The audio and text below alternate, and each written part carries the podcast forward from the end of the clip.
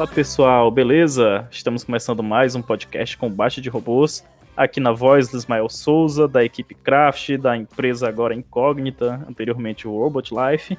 Estamos começando mais um episódio aqui de uma conversa. A gente vai falar sobre temas bem interessantes aqui que muita gente não tem conhecimento, né?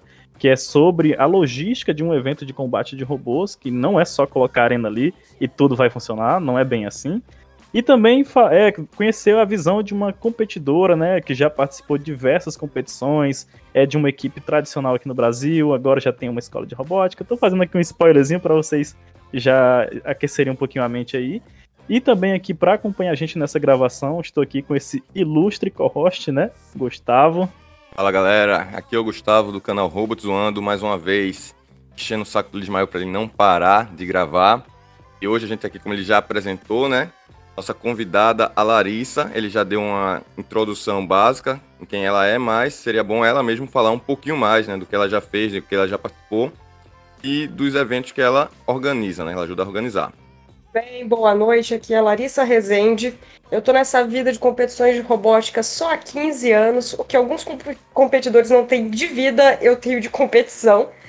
E gosto muito, eu acabei de sair da, da RXC, foi cansativo pra caramba e já tô com saudades de todo mundo de novo. Eu atualmente sou formada em engenharia, eu trabalho como engenheira, ao mesmo tempo, como já foi spoilado, eu tenho uma escola de programação e robótica e eu acabo fugindo um pouco do padrão até da escola, porque eu sou uma das poucas que leva competidores da rede da escola que eu participo. Lógico que tem outras também, não vou desmerecê-las de maneira nenhuma, porque elas fazem um trabalho incrível. É, mas eu também levo meus alunos para competir. E também, no meio disso tudo, também fico como staff já há 10 anos, junto com a Robocor, ou até mesmo fazendo alguns outros eventos menores. Então eu acho que a gente tá basicamente aí na, no mesmo tempo. Também eu tô completando acho que uns 15 anos. Minha primeira competição foi no. Na vez que era ainda. Não era Robocor, acho que era. Não, não era o Inter também. Era o Eneca. A... Eneca quando foi em Recife. Nossa, o Eneca. quem viu aquela motosserra sendo ligada com um cara. Não lembro quem era o nome, me desculpe. Mas quem viu o cara de sunga vermelha dentro da arena ligando uma motosserra não vai esquecer desta visão jamais. Pior que eu, eu acho sou... que essa eu não vi. eu conheço a história. Tava lá e não vi. vi. O que foi visto não pode ser desvisto, gente. Eu estava lá, eu vi essa cena. Isso quer dizer que eu sou uma competição mais velha que você só. Eu, eu comecei no Winter Challenge em Amparo em 2007 pela Wire, que foi a época que eu era bichete de faculdade, né? Ou como alguns chamam de caloura. Na, na Unifei a tradição é falar bichete. É, eu estava no meu primeiro ano de faculdade, minha primeira competição. E eu já estava encantada com a equipe logo quando eu entrei na faculdade. E quando eu fui pra competição, daí eu viciei de vez e já era. Então, pessoal, como vocês puderam ver, eu tô aqui com meu avô e minha avó, né? Depois a gente dá um ban no Ismael de novo e ele não é. sabe por quê, né? Tá faltando essa tradição. Eu, não, eu já tô pensando, eu tô aqui no podcast, só de olho, só aqui de ladinho, aqui esperando o momento certo. Relaxa. É. Brincadeira. Não, é tipo assim, levando agora pro lado mais sério da coisa, porque é uma distância muito grande, pessoal. Eu comecei a competir em 2016, sabe? E, tipo assim, o que vocês viram e viveram na Guerra de Obos é uma coisa totalmente diferente do que eu encontrei quando eu cheguei. Da mesma forma que é muito diferente do que as pessoas encontram hoje quando entram, né? O esporte evoluiu bastante nesse meio tempo. E é o que eu tava... Te brinca. Ah, pode falar. Pode falar primeiro. É, eu, eu ia brincando, é que quando a gente brinca falando que tudo era, tudo era só mato, né? Quando eu entrei na minha primeira competição, só tinha uma categoria. Era tudo middle. Sim, eu vi middle, eu vi motosserra com motor a combustão. A, a, sua competição que você foi já tinha Mido e já tinha o Hobby, hobby, numa mini areninha que não aguentava o Hobby por nada já. E, e logo depois disso já foram surgindo outras categorias. Então a gente pegou uma fase de transição muito grande, que de repente de 25 equipes brotou a equipe de tudo quanto é canto e foi crescendo demais esse evento. E para mim isso é ótimo. Eu até tava conversando aqui antes da gente começar né, o podcast apesar da gente participar basicamente ao mesmo tempo, eu nunca tinha trocado uma ideia direito com a Larissa. Eu já tinha visto ela em alguns eventos e tudo mais, mas nunca tinha tido essa oportunidade. Então o podcast vai ser aqui um momento para a gente finalmente trocar essas ideias, né? Dessas vivências aí em competições. Eu acho interessante, né? Como muitas vezes, por, mesmo sendo um evento relativamente restrito, tem cada vez, como você falou, aumentado mais pessoas e é difícil a gente acabar trocando ideia com todo mundo, né? Não, não, isso é, é, Não, não, nada a ver isso aí. Eu comecei em 2016 e já falava com a Larissa, cara. É porque o não, Gustavo deixou o sucesso do canal subir a cabeça, ele você, andou no evento como estrelinha. Você falava. Tenho aqui minha, meu contraponto. Você falava com a Larissa, mas, por exemplo, da equipe que. Todas as equipes. Eu já tinha equipe, já tinha equipe que eu conheço gente que você não fala também, que você não conhece. E aí? Você não conhece todo mundo, fera. Ah, mas eu todo posso... mundo me conhece. É, talvez. Não, e eu, eu posso ser sincera numa coisa. Tudo bem, Lismael, a gente conversava, sei lá, pelos grupos, pelos fóruns e tudo mais, mas eu não tinha hum. nem ideia de quem você era fisicamente. Tanto ah, que, como a gente tava conversando um pouquinho antes, eu quase te eliminei por WO em, 2000, em 2019 em Concórdia, porque você trocou de mesa, não me avisou e eu tava de pitch runner. E daí, no que eu fui chamar você pra luta, ué, cadê a equipe? Ué, cadê a equipe? No que eu fui dar WO, eu passei um rádio pra areninha e falaram, não, ele já tá aqui. Aí eu cheguei assim, ué, onde é que vocês estão? Ah, a gente trocou de mesa. Que beleza, vocês quase foram expulsos por causa disso. A tradição. Claro, na verdade, eu não lembro, eu não lembro exatamente o que aconteceu, porque a gente não trocou de mesa em 2019. Que a gente tinha ficado sempre naquele corredor que tava a Metabots, a OSC Spark e a nossa equipe. A gente pediu para as mesas ficarem juntas. Foi um, um e-mail que eu mandei para Robocore. E, tipo assim, quase a gente trocava de mesa, porque até do, no episódio passado a gente explicou, né, com o Monteiro, que o Monteiro queria ficar com a nossa mesa. Acabei não entendendo muito bem como era a situação. Falei um não bem rude para ele. Inclusive, eu pedi desculpas. É mas a gente ficou na mesma mesa. Eu, eu, eu é, tipo assim, a gente já mencionou esse episódio da mesa algumas vezes, mas eu não lembro o que aconteceu. Talvez é porque foi realmente no momento em que nós três, né, que a gente estava em três na equipe, a gente foi acompanhar a estreia do Taiko Machido contra contra o robô Torninho, Torninho Pedreiro, acho que da equipe Germe, não lembro exatamente. E aí tava todo mundo empolgado para ver como é que ia ser o robô. Eu acho que a mesa vazia lá, não, sei como foi essa confusão, mas a gente não trocou de mesa, é uma coisa bem curiosa que aconteceu. Acredito que exatamente como você tinha pedido para ficar junto, é, provavelmente não foi atualizado isso no mapa que eu tinha. Então, às vezes acontece. Né? Não vou falar, ah, provavelmente estava isso, não. Só sei que eu, tinha uma mesa específica que estava vazia, que era de vocês. E daí eu fiquei caçando vocês por um tremendo um tempo. É, se tava é. vazia, não foi só porque foi ver a luta, né? Se tava vazia, é porque vocês estavam é. em outro lugar mesmo. Pois é. é então realmente Exato. deve ter acontecido alguma coisa. É, enfim, mas no fim das contas, a, a, gente já tava na, na fila bonitinho para lutar, então graças a Deus a gente não foi eliminado. Mas pra ver que a tradição do bando Lismael é em todo lugar, né? Exatamente. Não, não deixemos essa tradição morrer, ela é importante. Isso Galera nova não faz ideia do que vocês estão falando. a gente entra um pouco nesse detalhe em breve. É, isso aí. Bom, o que mais vocês gostariam de saber sobre eventos? Então, você que já mais, adiantou, né? já adiantou um pouquinho aí sobre seu trabalho na organização, a gente acho que vai se aprofundar melhor sobre isso, mas eu tenho um comentário para falar sobre esse Eneca Recife, foi em 2007, né, como eu comentei, se eu não me engano. E o pessoal realmente ficava sem camisa de bermuda, porque aqui, e na terra do Ismael também, acredito eu, a temperatura normal, assim, é normal dá 30 graus, 28 graus, né? E o pessoal. Aqui é mais do... quente. Chega mais, né, Ismael? E o uhum. pessoal do sul. Não, onde eu moro, atual, onde eu moro atualmente, também bate 30. Hoje bateu mais de 30 graus aqui, fácil. Eu tô, eu, eu tô doente, eu tô febril e eu tô morrendo de calor. Então, mas vê, aí tá é. talvez agora e tal, mas aqui é meio que o comum, né? Eu... Não, aqui, aqui também é. o interior, também, né? o, o, oeste paulista é um deserto, gente. É, é, é quente pra caramba, é, é, horrível. Em todo caso, o pessoal mais... de outras regiões, né, não tava muito acostumado com isso, né? Então, foi bem normal ver o pessoal se despindo durante o evento para tentar fugir um pouquinho do calor. segurança, as regras de segurança foram para o espaço, aquele evento. Eu já cheguei a pensar hum. sobre a questão de eventos aqui no Nordeste, mais especificamente aqui na minha cidade, que é uma coisa totalmente fora de realidade, né? Uma cidade do interior, fica longe de tudo. E assim, quando eu tava em Teresina, que o nome por si só já é muito famoso pelo calor que lá faz, é, eu ficava imaginando, cara, uma competição de robótica aqui em Teresina não daria muito certo pro pessoal do Sul, porque que com certeza precisaria daqueles climatizadores gigantes para poder deixar o ambiente mais fresco. Porque, sinceramente, honestamente falando, como um ex-morador de Teresina, não tinha condições da gente fazer um, um, evento, uma competição em um balcão, aliás, um galpão, é como é feito aí no sul do país, e tipo, é, a temperatura a galera tá de casaco para não congelar, sabe? é uma realidade totalmente diferente. A gente sofre bastante quando vai. Até que eu acabei me acostumando um pouco mais com o frio, mas os meninos da equipe eram dois casacos, no mínimo, tá entendendo? É uma coisa assim muito louca. É, na tua terra, Lismar, o pessoal acende fogueira para se refrescar, né? é tipo isso. É. E, e uma outra... coisa que, que, é, que foge da galera é pensar que o Brasil é um país muito grande e a gente encara climas muito diferentes por toda, por toda essa imensidão que é esse país. Então, o que muitos estão acostumados, assim, do tipo, ah, 30 graus de boa, tô de camiseta, não passo frio.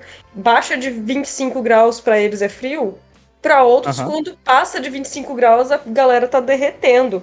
Tem um áudio que eu gosto muito, que é um cara contando o que acontece a partir de certa temperatura e vai abaixando sempre de 5 em 5 graus para todos os estados do Brasil.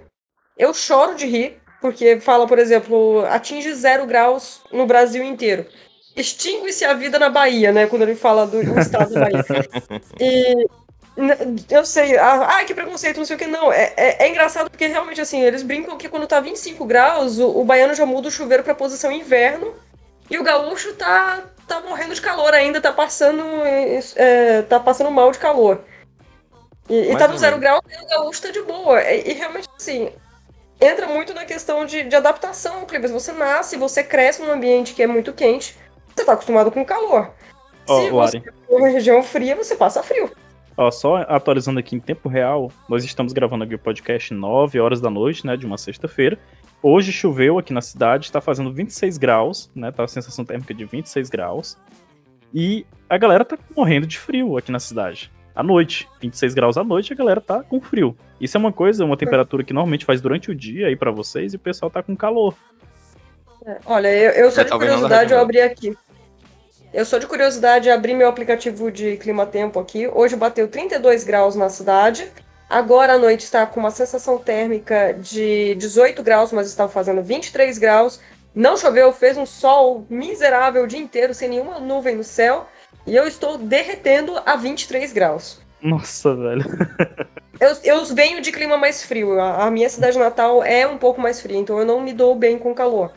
Mas eu sei que, que pra galera daqui 23 graus, você vê. É, é engraçado, você anda na cidade à noite, agora a galera tá com uma blusinha leve, eu dou risada. E outra coisa, né? Outra coisa a se comentar é que além das pessoas, os robôs também passam por outras dificuldades, né? Já a temperatura mais elevada, motores aquecem mais fácil, né? Porque não vai ter aquela mesma troca de calor no ambiente, baterias também. Então eu ouvi, eu lembro de ter ouvido algumas equipes reclamando bastante das eletrônicas indo para o saco por causa dessa diferença de temperatura também. Lembre-se que na época a maioria das equipes ainda usava bateria de chumbo sofria ainda mais com calor. Hoje, com as baterias de lítio, isso é um pouco mais fácil, assim, de pensar. E uma coisa que eu tenho que elogiar profundamente a Robocop pela, pela melhoria na arena e tudo mais foi que eles finalmente trocaram o sistema de iluminação lá e colocaram LED dentro da arena. Então, antes você entrava dentro da arena, você pingava de suor, você, você secava por dentro e transpirava litros de tão quente que era dentro da arena. E agora não, tá relativamente de boa. É, a arena no evento era o único lugar que parecia com minha terra. Não é mais, sinto muito. Eita. Então, acho que a gente pode já começar a entrar nessa parte que você falou, né, de organização.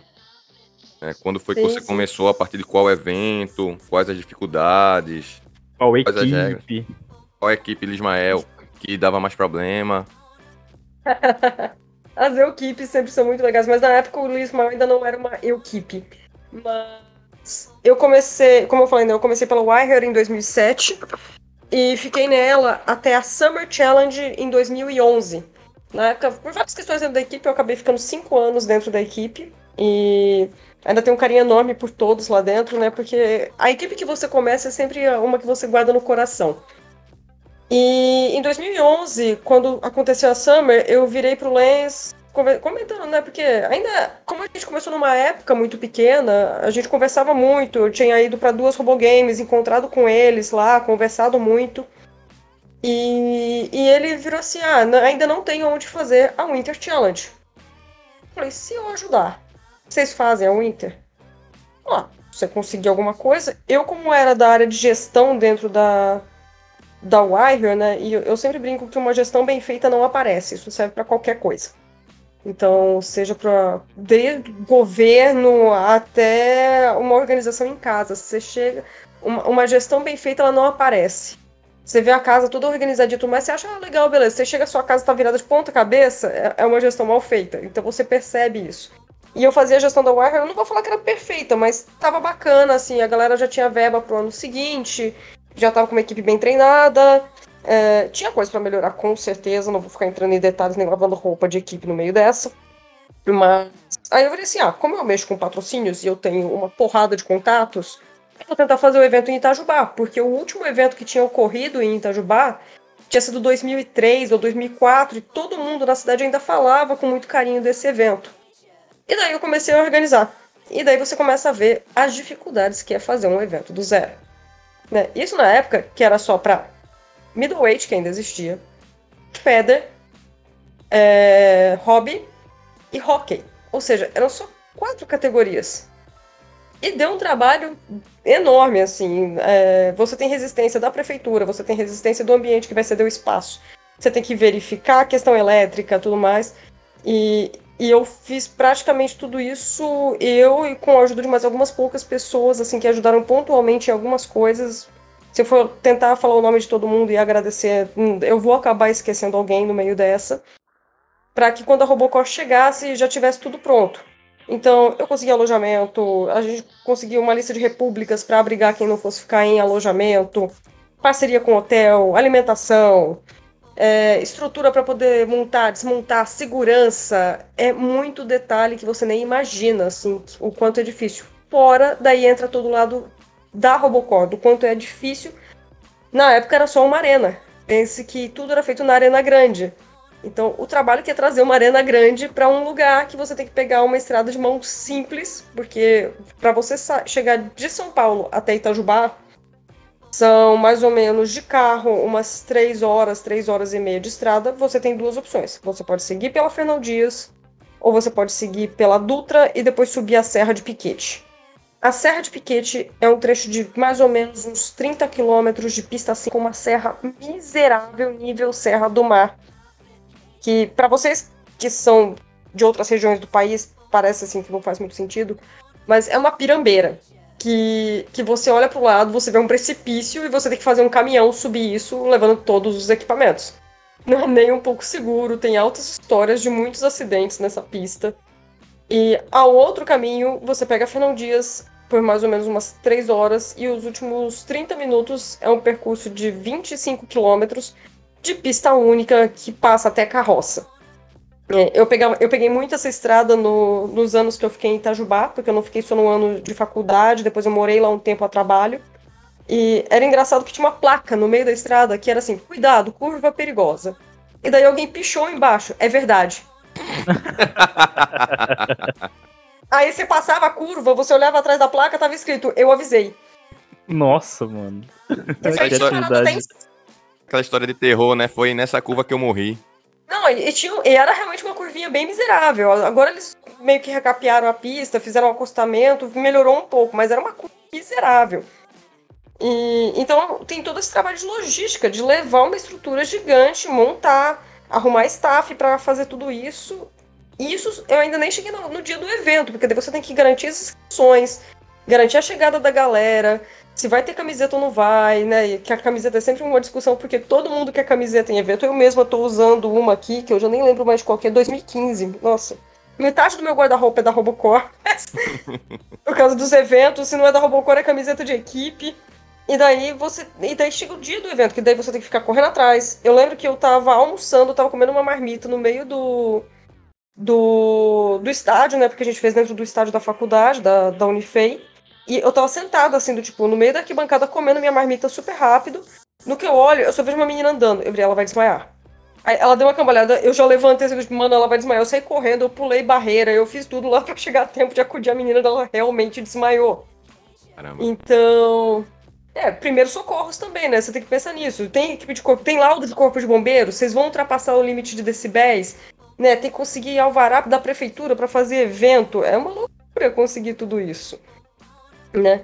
Isso a gente pensando, na época, um dos maiores eventos do Brasil. Quando você vai fazer um evento menor, a burocracia diminui um pouco, lógico. Daí você vai fazer um evento privado, Durante a pandemia surgiram muitos eventos online, né, graças ao apoio de várias instituições, por exemplo, a Iron Cup em 2021 foi 100% online. Eu achei isso muito legal porque foi a primeira assim que abriu portas para fazer muita coisa, tanto que tem tem categorias hoje que ainda continuam podem ser até 100% remotas, como futebol simulado.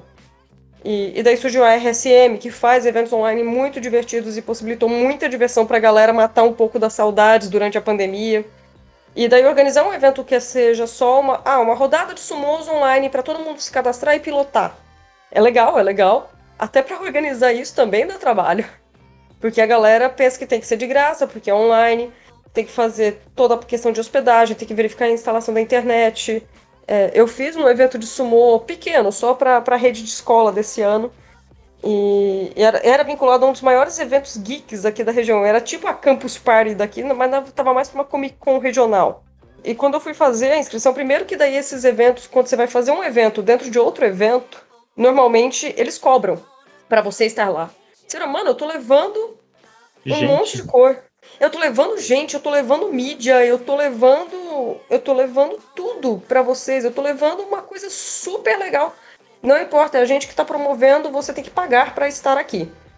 Você fala, não, tudo bem, né? Paciência, né? Vou, vou poder pelo menos ter meu espaço aí, promover a marca e tudo mais, né? Vou pro, poder promover a tecnologia, né? Não fazemos isso né, por fins lucrativos, fazemos por amor, vai aquela ideia bonita, né? Altruísta. E daí você fala assim: tá bom, olha, eu pago, eu participo, eu só preciso que você me garanta duas coisas. O quê? Eu preciso de eletricidade e espaço, e eu preciso de uma boa conexão com a internet. E daí você chega no lugar e eles não te oferecem absolutamente nada. Ah. eu cheguei lá e falei assim: tá, cadê a, a rede de internet? Ah, tá aqui sendo Wi-Fi. Eu falei: não, não pode ser Wi-Fi. Eu vou fazer uma transmissão. Ah, mas a gente faz live assim. Falei assim, você não tá entendendo, querido. Eu tenho seis estados participando comigo amanhã. Ou você me dá uma internet cabeada, ou eu vou sair daqui e eu já tô com cobertura da mídia. Eu vou levar a mídia comigo. Eles, não, pelo amor de Deus, não sei o que, não sei o que lá. Moral da história. Eu levei o evento para outro lugar. Eu tinha um outro contato, porque não era nem aqui na minha cidade era uma cidade vizinha. Eu arrumei um galpão de um contato meu, que foi um super parceiro que eu tenho aqui na região. Eu falei, cara, eu sei que você tem um galpão, você me empresta o galpão? Ele, ah, claro, ele ia estar tá expondo nesse evento também, porque ele é ilustrador profissional, né? E eu falei, cara, eu sei que você tem um galpão, me empresta esse galpão, não sei o que. Eu fui, eu fui galpão, fui televisão regional para fazer reportagem lá, entrevistou os meninos, entrevistou várias equipes, teve, várias, teve um monte de, de movimentação lá no meio. Eu levei a mídia, eu levei a internet, eu fiz tudo. E o, outro, e o evento, assim, por mais que tenha sido super legal, assim, pro evento tudo mais, para eles, não teve nenhuma reportagem falando deles. Só eu aparecida aí no final. É, perderam a oportunidade, né? Porque, tipo assim. Perderam. É, é, acabou que acho que eles não enxergaram que, na verdade, podia ser uma parceria, enxergaram talvez como uma concorrência dentro do próprio evento, né? Vocês iam estar com mídia.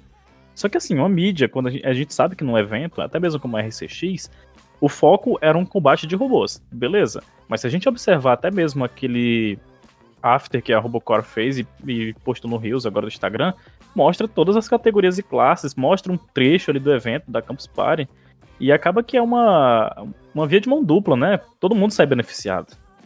Exatamente. Você tem que pensar que um evento desse, você vira assim, ah, mas todo mundo só quer ver a luta da Arena Grande. Realmente, a concentração maior era na Arena Grande.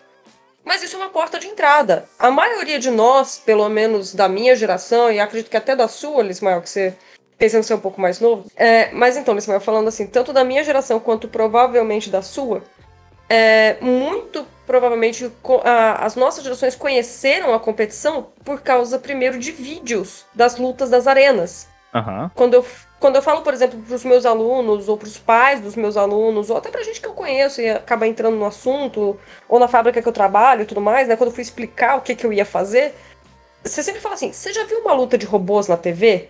Eles, ah, aqueles lá que parecem um carrinho, você fala assim, é, eles são um pouquinho maiores esses daí que você vê na, na TV, assim, tudo mais. Não vou falar nomes de programas para não cobrarem royalties depois, mas todo mundo sabe o que a gente está falando.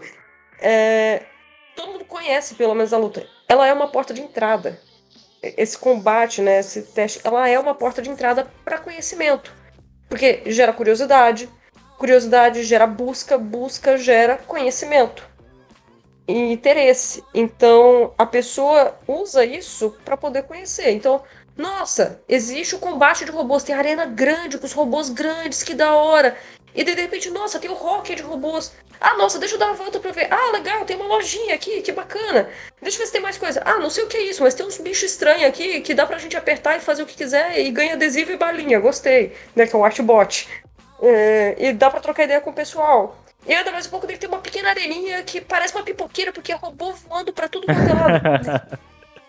Você cria você desperta o interesse nisso e daí você atrai mais público e as pessoas e cai na boca das pessoas e elas vão falar que viram isso e vão postar story e vão divulgar nas mídias e vão contar para os amigos e vira um ciclo virtuoso, né? Você vai gerando conhecimento dessa, desse esporte que ainda não é tão conhecido assim no Brasil. É engraçado que quando eles veem na TV, né, tipo, passam no canal, na Discovery e tudo mais, eles acabam pensando assim, poxa, seria legal se no Brasil tivesse isso aqui. Mas tem, né? o Mas problema tem. é que a gente não tem essa divulgação tão grande quanto um, é. um evento desse, por exemplo. Eu, eu, vou até evitar prosseguir nesse. Não, mas não tem isso no Brasil, mas que foi por causa dessas que surgiram comentários ao ano passado do Rato Borrachudo, falando que o Brasil não tinha referência na robótica e todo mundo ficou fulo da vida com isso, né? Aham. Uhum. É porque realmente a, a divulgação, realmente ela para quem já tá, a gente sabe, né, o tamanho que é, mas para quem tá de fora, quem nunca viu, quem não tem nenhum conhecido que participe, realmente fica meio obscuro. Claro que com o passar dos anos, mais pessoas vão participando, vão entrando em equipe, vão saindo de equipe e vão divulgando, né? Então, como eu disse, até falei no episódio passado, achar que o, o combate vai chegar num nível futebol da vida realmente é um sonho bem distante. Mas a cada dia, uhum. a cada ano, vai dando uma aproximada, né? Porque mais gente vai conhecendo. Agora, ô, ô Larissa, você estava comentando aí, eu achei que você só participava como staff mesmo, né? Só lá nos dias do evento você ajudava é, na organização interna lá durante a competição, mas eu tô vendo que você já fez muito além, né? Você praticamente é, deu uma base, toda uma base de, de, infraestrutura, de local nessas primeiras. Essa competição que você falou que, você falou que foi, organizou foi a de Itajubá, não é isso? Sim, a Itajubá 2011, Winter Challenge. Eu ainda tenho a, a placa até do, do evento na, na parede da recepção da minha escola. É, adoro, assim, foi uma, uma realização muito legal para mim. E, e nessa Mas... competição você também trabalhou como pit runner, né? Como dentro do evento, organizando. Sim. Aí pode falar um pouquinho mais sim, sobre essa sim. parte de, de, tipo, depois que você conseguiu o local, que você fez o evento, como é durante o evento? Durante o evento, eu brinco assim, é, é, o pico de ansiedade não só dos competidores, mas também dos staffs, né? Tanto que, que a gente tem o um grupo dos staffs que participou do, RX, do RXC lá, e tá todo mundo falando assim, nossa, quem que tá vivo, quem que tá de boa, né? Quem mais tá doente e tudo, né? Deixa eu tossir de novo. faz parte, faz parte. Ferro! hum. Melhora. Ah, não aguento mais. Eu, eu tô com Covid, eu não sei se o Lismael te avisou, eu testei positivo. Avisou. Então, até a gente tá de máscara, relaxa. É. eu até comentei com, com o Lismael porque abriram né, esse lance de máscara, mas eu, é uma, eu sou uma pessoa que, desde antes de pandemia, eu vi o pessoal no, do Japão com máscara, eu, pô, que legal, né? O pessoal lá usa máscara e tal. Aí quando chegou, eu meio que adotei como um acessório meu. Então, durante o evento, eu só tirava na hora que ia tirar foto com alguém e tal. Mas eu notei que o pessoal. E você realmente... de máscara, exemplo bacana, é. mas isso aqui já virou anarquia. Mas é. Mas é porque realmente, não, em todo caso, é, todo mundo já tá com a vacina, todo mundo já tá com várias Graças doses. Graças a Deus. Então, mesmo que o pessoal hum. pegue, realmente dessa vez não deve ser algo tão danoso, né? Eu peguei duas vezes não. Covid. A primeira eu peguei, fiquei duas semanas de cama, eu tava sem vacina ainda, foi lá no começo. Depois, mesmo vacinado, eu peguei de novo, mas aí foi mais tranquilo. Foram só uns três dias, foi quase uma gripe normal para mim. Então, espero que você melhore logo, mas faz parte, né? Querendo ou não, as gripes vão, mesmo que não fosse a Covid, podia ser outra gripe, acontece. Sim, sim. Mas só voltando, né? Você tá perguntando né, como é que é fazer parte do staff durante o evento, né? Como eu brinco assim, não é só ansiedade para os competidores, é ansiedade para quem tá no evento também. Porque vocês têm que ficar concentrados. Quem é competidor, e eu sei porque eu também já fui competidora, eu tenho a minha equipe de alunos e tudo mais, a gente tá concentrado ali no robô, na hora que é a luta, se tem que consertar alguma coisa, se tá tudo montadinho bonitinho, se passou na inspeção, se a bateria tá carregada, se fulano comeu, se, se como é que tá o machucado no dedo, como é que eu vou fazer para arrumar alguma coisa, né? Então, enquanto você tá concentrado numa escala, vamos dizer assim, micro, a gente tá concentrado numa escala macro, que é fulano, tá todo mundo dentro dos critérios de segurança? Olha, tem um filho da mãe passando ali que tá de bermuda, peraí que eu tenho que abordar ele é, não está tendo nenhum roubo, tem alguma bateria que não está sendo carregada adequadamente, todo ano tem bateria pegando fogo na mesa. Então, né, a gente tem que ficar de olho em muitas coisas, né? Ah, tá. Graças a Deus, assim, nunca teve briga de equipe, essas coisas. Assim, uma coisa que. Uma coisa que o pessoal comenta assim, do tipo, todo mundo se trata bem, todo mundo se respeita ali dentro. Um, veio um pai comentando assim, o o pai levou a filha e mais uns colegas que fazem parte de uma equipe dentro de uma escola. E ele foi acompanhar a galera e foi super legal. E ele falou assim: Meu, a minha filha tem 12 anos, eu solto ela aqui dentro e eu fico tranquilo porque eu sei que nada de mal vai acontecer com ela. Então, isso é uma coisa que é realidade dentro da competição. A gente nunca teve nenhuma coisa assim de, de briga, de preocupação nesse ponto. Mas a gente tem as preocupações de como o evento está rodando, se está com horário, a gente tem, a gente tem os horários para começar, a gente sabe que horário a mídia vai estar tá lá, então a gente tem que estar tá com as lutas em dia. A gente tem, a, a gente tem metas para bater de, de quantidade de lutas que tem que ter por dia. É, a gente tem que garantir que vai estar tá todo mundo na fila, a gente tem que ver, principalmente, eu sempre pego muito pesado em segurança. A galera sempre reforça assim, gente, a gente quer que vocês se divirtam, mas a gente quer que isso aconteça com segurança. E daí, por exemplo, esse ano o óculos de segurança não foi obrigatório. Mas não quer dizer que não era obrigatório quando você ia mexer com esmeril. E daí você ia pegar, sempre tinha um. Ou com óculos na testa, ou na cabeça, em qualquer lugar, menos no lugar certo na hora de esmerilhar. E daí você ia dar uma bronca na criatura. Né? Ou então, rompendo barreira. Qual é o problema de romper uma barreira de, de proteção em torno do evento? Ah, mas eu só tô usando para entrar e sair com os, meus, é, com os equipamentos e tudo mais. Tudo bem, você está cortando o caminho, mas você já pensou se alguma outra pessoa que não pertence ao evento entrar?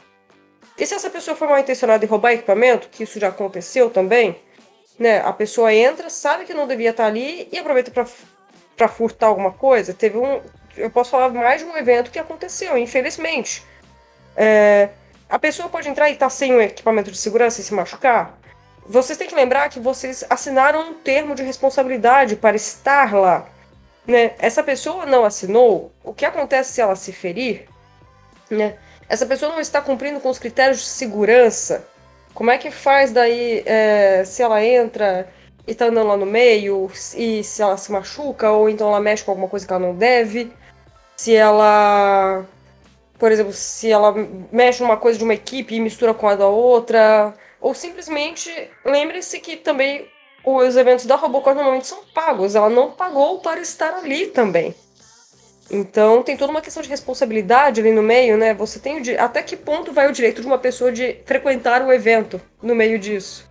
Ô, ô Lari, em 2017 hum. aconteceu uma coisa engraçada. A gente tava lá hum. na mesa, né, de boa, tava a equipe ali conversando. A gente tinha 2017, sido. 2017, onde é que foi 2017? Foi lá no lembrar. Instituto Mauá mesmo. Ainda ah, foi no Mauá. Uhum. Eu tava. Eu, não, eu não tava de pit runner nessa, eu tava de competidora nessa. Foi uma das poucas que eu não fiquei de pit runner, eu tava de zoeira lá. Ah, pode crer. Pois é, aconteceu uma, uma situação curiosa que foi o seguinte: a gente tava lá na mesa conversando de boas, e de repente a gente vê uma família passeando pelos boxes. Tipo, o, lembro, o pai, a mãe... Cara, eu lembro. Eu... a pessoa deixa de ser pit runner, mas a alma de pit runner não sai da pessoa, né? É que nem quando você trabalha com segurança ou você trabalha com, com primeiros socorros. Uma vez que você sabe isso, é, não sai de você, é automático. Você viu a criatura entrando, você vai abordar a criatura. Não é engraçado que ele ficou olhando com a cara de paisagem, tipo assim, quando falaram, cara, não, vocês não deveriam estar aqui. Mas como assim? Tá todo mundo. Mano, não é assim que as Tinha coisas funcionam. uma placa na entrada falando que precisava de credencial para passar pela catraca. Eles, eles é porque a catraca. Teve, é porque teve um momento que a catraca ela não tava mais funcionando. Ela tava simplesmente girando. Eu não sei porquê, mas sim, teve um sim. momento da Win 2017 que ela foi desligada. Acho que talvez estava dando algum problema na leitura. Mas tinha placa. Galera não lê placa, gente. Galera não lê manual. Galera não lê instrução de segurança. Meu Deus, eu, eu tô no face palm. Ainda bem que não é filmado isso. A gente entrou nesse, nesse tópico, é, a gente não fez uma pauta oficial, né? Conforme a gente vai falando, eu vou tendo ideias, Lismael também, Larissa também vai tendo ideias do que falar. E aqui me deu uma ideia bem interessante de uma coisa que a gente poderia comentar, que são esses causos, né, que acontecem, tanto essas situações meio engraçadas, até as situações que chegam a ser perigosas. Eu, por exemplo, não vi, mas me contaram já, eu acho que foi um dos líderes da equipe antiga que eu fazia parte, teve competição que tava gente correndo com um robô, eu acho que era um rampa, afiado, sem proteção na, na lâmina, correndo abraçado com o robô. Então, daí vocês imaginam qual seria, isso também em tempos passados, né? Qual seria o Posso risco? falar do, eu posso te falar do seu primeiro Eneca. No seu primeiro Eneca, em 2007, teve uma equipe da, da Bahia que resolveu esmerilhar o robô e passou o esmeril. Eles estavam de bermuda e havaiana e a rampa caiu no pé do cara. Foram nove pontos. Esse era o segundo que eu ia contar, o segundo caso, que esse aí realmente aconteceu, do cara no pé, né? Caiu no pé dele, se eu não me engano, não foi isso? Foi. Caiu no pé, velho. Caiu uma, não sei se foi uma lâmina, uma barra, caiu e deu esse corte. aí, Falando. Esse corte aí gigantesco no pé. Então esse é. Mas basicamente esse é o único acidente mais sério que eu sei, né? Que eu sei que realmente chegou a acontecer. Esse outro que eu tava contando não aconteceu. Mas era uma pessoa que tava andando abraçada com um robô. Não sei se era homem ou mulher. Com a lâmina com a rampa virada pro pescoço, né? Não sei se dá pra entender. Abraçado com o robô e a rampa virada pro pescoço. Se essa pessoa tropeça e cai, onde essa lâmina iria passar? A guilhotina que isso ia virar. Tipo, esse não aconteceu, mas era um risco. Aí teve esse outro caso que chegou a acontecer, infelizmente, né? Da, da peça do robô cair no pé da pessoa e ela teve que levar pontos. E são os dois, assim, que eu tenho mais em mente. Mas claro que, como ela falou, também tem muito caso de bateria que deixa carregar. Inclusive, eu contei pro Ismael, antes desse, desse RCX que teve agora, eu tava dando uma- umas cargas nas minhas baterias e uma tava fitness, tá? Tava bem magrinha, toda ajeitadinha. Pronto, essa aqui tá boa, vou dar uma carga nela. Só que eu tinha passado mais de ano sem dar uma revisão nessas baterias. Aí eu botei pra carregar, fui descansar um pouquinho, de repente eu escuto aquilo. Crack. Esse barulho não é normal. Aí eu esperei mais um pouquinho. Crack de novo. Eu, isso é a bateria. Quando eu cheguei, ela já tinha saído da dieta, né? Já tava começando a ficar gordinha ou, ou grávida. Não sei exatamente o que é que ela tinha. Mas já tava começando a estufar. Eu rapidamente tirei do carregador. É, infelizmente o meu carregador não tô com sensor de temperatura. Isso é uma coisa que eu vejo que é cada vez mais fundamental. Você ter um sensor de temperatura no seu carregador para monitorar a bateria. Desliguei ela rapidamente, coloquei num local mais isolado e esperei ela esfriar. Então não teve o pior, porque também eu estava do lado, mas como ela já estava estufando e aquecendo, muito provavelmente ela ia vazar, né? Ela ia estourar, por ser de lítio polímero, talvez não pegasse fogo, mas ia incensar toda, todo o ambiente, né? E eu ia perder, obviamente, a bateria em definitivo. Então isso são coisas que acontecem e as que eu lembro agora. Conforme vocês forem contando também os casos de vocês, eu posso lembrar de mais alguns. Né? Dedo esmerilhado, dedo cortado, fogo em bancada por curto-circuito na eletrônica. Eu lembro que isso aconteceu no meu primeiro, eh, eh, no meu primeiro Winter Challenge em Amparo. E foi um curto-circuito num robô da Wyver, assim. Colocou na mesa, a hora que abriu a tampa pra tirar a bateria e ver o que era, fez blush. Pegou fogo na nossa frente. E, e não aconteceu nada demais, assim, graças a Deus. Foi só uma labareda, porque foi um curto, mas morreu ali na hora. Eu, eu lembro que a cena mais engraçada no meio dessa não foi nem a questão do, de pegar fogo, foi que a eletrônica caiu em cima pra tentar desmontar e achar o que, que era o problema. E daí sempre tem um coitado passando. E daí berraram pro, pro colega lá no meio, falando: Fernando, pega o fio vermelho. Aí ele foi e entregou um verde. Eles soltaram palavrão, né? É, é o fio vermelho. Eu sou daltônico, pra mim dá tudo igual. Nossa, tadinho, cara. Nossa, tinha que. Nossa! Quando você pensa que não dá pra piorar, né? Falou, Nossa, desculpa. Não, vai lá, a gente se vira, assim. Acabou o clima de desespero aí, todo mundo fica em bad, assim, do tipo, nossa, que mancada, que sacanagem com o cara. Né? Mas ele era um dos caras mais zoeiros da equipe, ele usava e abusava do daltonismo dele pra pregar altas peças em todo mundo, né? Então, Nossa. Só- mas era uma figura, assim. Tenho ele com muito carinho no coração até hoje. Ó, veja, ele serviu pra acalmar a galera, né? A galera tava desesperada, Sim, sim. depois da quebrada de clima, o pessoal conseguiu fazer as coisas com calma. Sim, sim, mas na hora assim, do desespero você quer matar a pessoa, né? Não, mas foi engraçado demais. E vamos pensar assim, mais alguma de, de acidentes famosos que, que a gente passa no meio. Ah, baterias pegando fogo é de lei. sempre tem, né? Uma bateria ou outra explodindo. É, eu virei meme por causa disso dentro da, da Robocora. Eu descobri isso agora nessa competição. Porque em 2019, em Concórdia, eu fui cham... eu cheguei mais cedo do almoço, eu tava de pit runner da arena pequena, eu fui chamar a galera. Fui adiantar as filas tudo mais, né? Ver como é que tava tudo, avisando que faltava um tempinho. No que eu cheguei na bancada da GVS, Uhum. a bateria deles pegou fogo na minha frente. Assim, os caras estavam colocando dentro do robô, fez assim, "Lush", Eu lembro, eu tava na, lá. na minha frente, gente. E daí eu saí, tava todo mundo fora, eu precisava de ajuda, a galera tava chegando do almoço. Eu virei no rádio, não tinha ninguém. Eu, gente, fogo na bancada tal. Ninguém respondeu. Mudei, fogo, fogo. E daí a galera contou que por estar longe ou por algum problema, não sei explicar. Eles falaram que a minha voz saiu super fraquinha, mas que todo mundo só escutava no rádio, eu falando, fogo, fogo. E daí eles não sabiam se era eu falando fogo ou fuga, né? Que era pra ir pra um canal específico lá, que era pra poder ajustar as coisas. E daí no que eles chegavam já tava aquele caos, né? Tudo bem, né? Virei meme. Ô, ô Lari, foi nessa É. vez que eles jogaram o robô inteiro no LipoSafe? Acho Foi, que foi, né? Foi. foi. Foi o Sombra foi. que pegou fogo, se não me engano. É, não lembro se era o Sombra ou se era uma versão antiga do Sombra, não, não me lembro agora, mas é, eu lembro da, eu lembro da cena, assim, porque tem coisas que a gente não esquece nunca mais, né? Tipo, Eu lembro, a gente tinha acabado de almoçar, aquele cheirão de lipo que ficou, nossa senhora. Maravilhoso. Eu brinco, cada evento que eu vou, eu perco mais uns dois anos de expectativa de vida, pelo menos, pra cada bateria queimada. Esse cheirinho gostoso do câncer, né? Como eu falei no, no episódio anterior. Exatamente. É sobre, Cheirinho de câncer. sobre as situações que acontecem, fora acidentes, eu ta- tava, tava comentando nessa última RCX do delay. O delay, ele é um cara Delay. que, que é uma equipe, né? Geralmente ele já teve ajuda também. E eu me lembro que, não que ele seja responsável por nenhum acidente, mas como ele era equipe, vez ou outra, quando tava chegando nos últimos dias, ele tava exaus- exausto, né? E vez ou outra eu lembro dele Vamos precisando de começar, um. vamos começar que o delay, o, o apelido dele veio exatamente por causa das travadas que ele dava. Então, a, a gente sempre tinha a frase, né? Cadê o delay? Porque ele era esquecido nos lugares. A, a, a equipe original dele já esqueceu ele em Curitiba. Porque ele simplesmente ele travou no meio de uma praça, esqueceram ele lá. Ela já tinha ido embora. Eu não E de sabia. repente, cadê o. E de repente, cadê o delay? Tiveram Essa história é e sensacional, cara.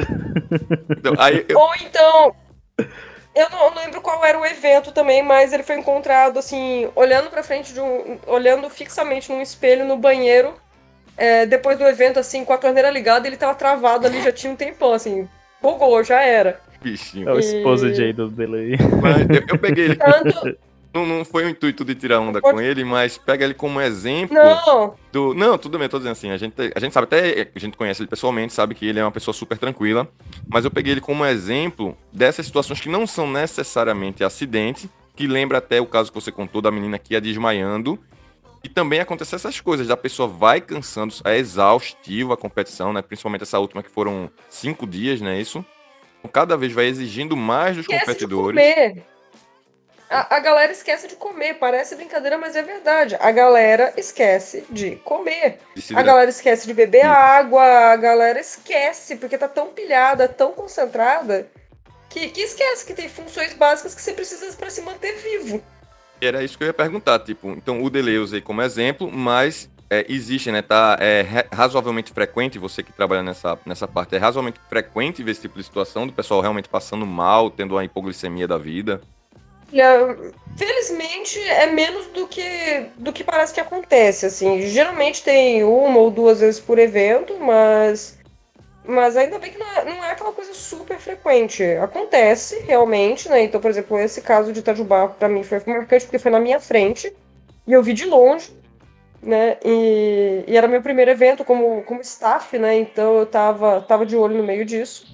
Mas eu acho assim que frequência que acontece já não é tão grande. Sempre acontece assim, do tipo, ah, precisar tomar um ou dois pontos. Eu já vi alguém, gente precisando sair e tudo mais. E uma coisa que melhorou muito com essa relação de, de machucados e tudo mais é exatamente colocar proteção em volta dos robôs, não deixar partes afiadas expostas. Mas. Mas assim, nunca vi alguma coisa estupidamente grave. Eu acho que ah, o mais grave que eu vi foi o que a gente já comentou que foi no, no Eneca lá, da, lá de Recife, que o cara cortou o próprio pé, mas foi, foi o mais intenso que eu vi até hoje. Ismael, eu acho que não acontece muito essa questão do, do pessoal tá desmaiando, alguma coisa do tipo, porque sempre tem alguém na equipe que é mais preocupado, né? Tem uma galera que tá mais focada, tá mais pilhada, tá virada, aí acaba focando muito no, no trabalho. Sempre tem uma pessoa ou outra ali que às vezes faz a boa, né?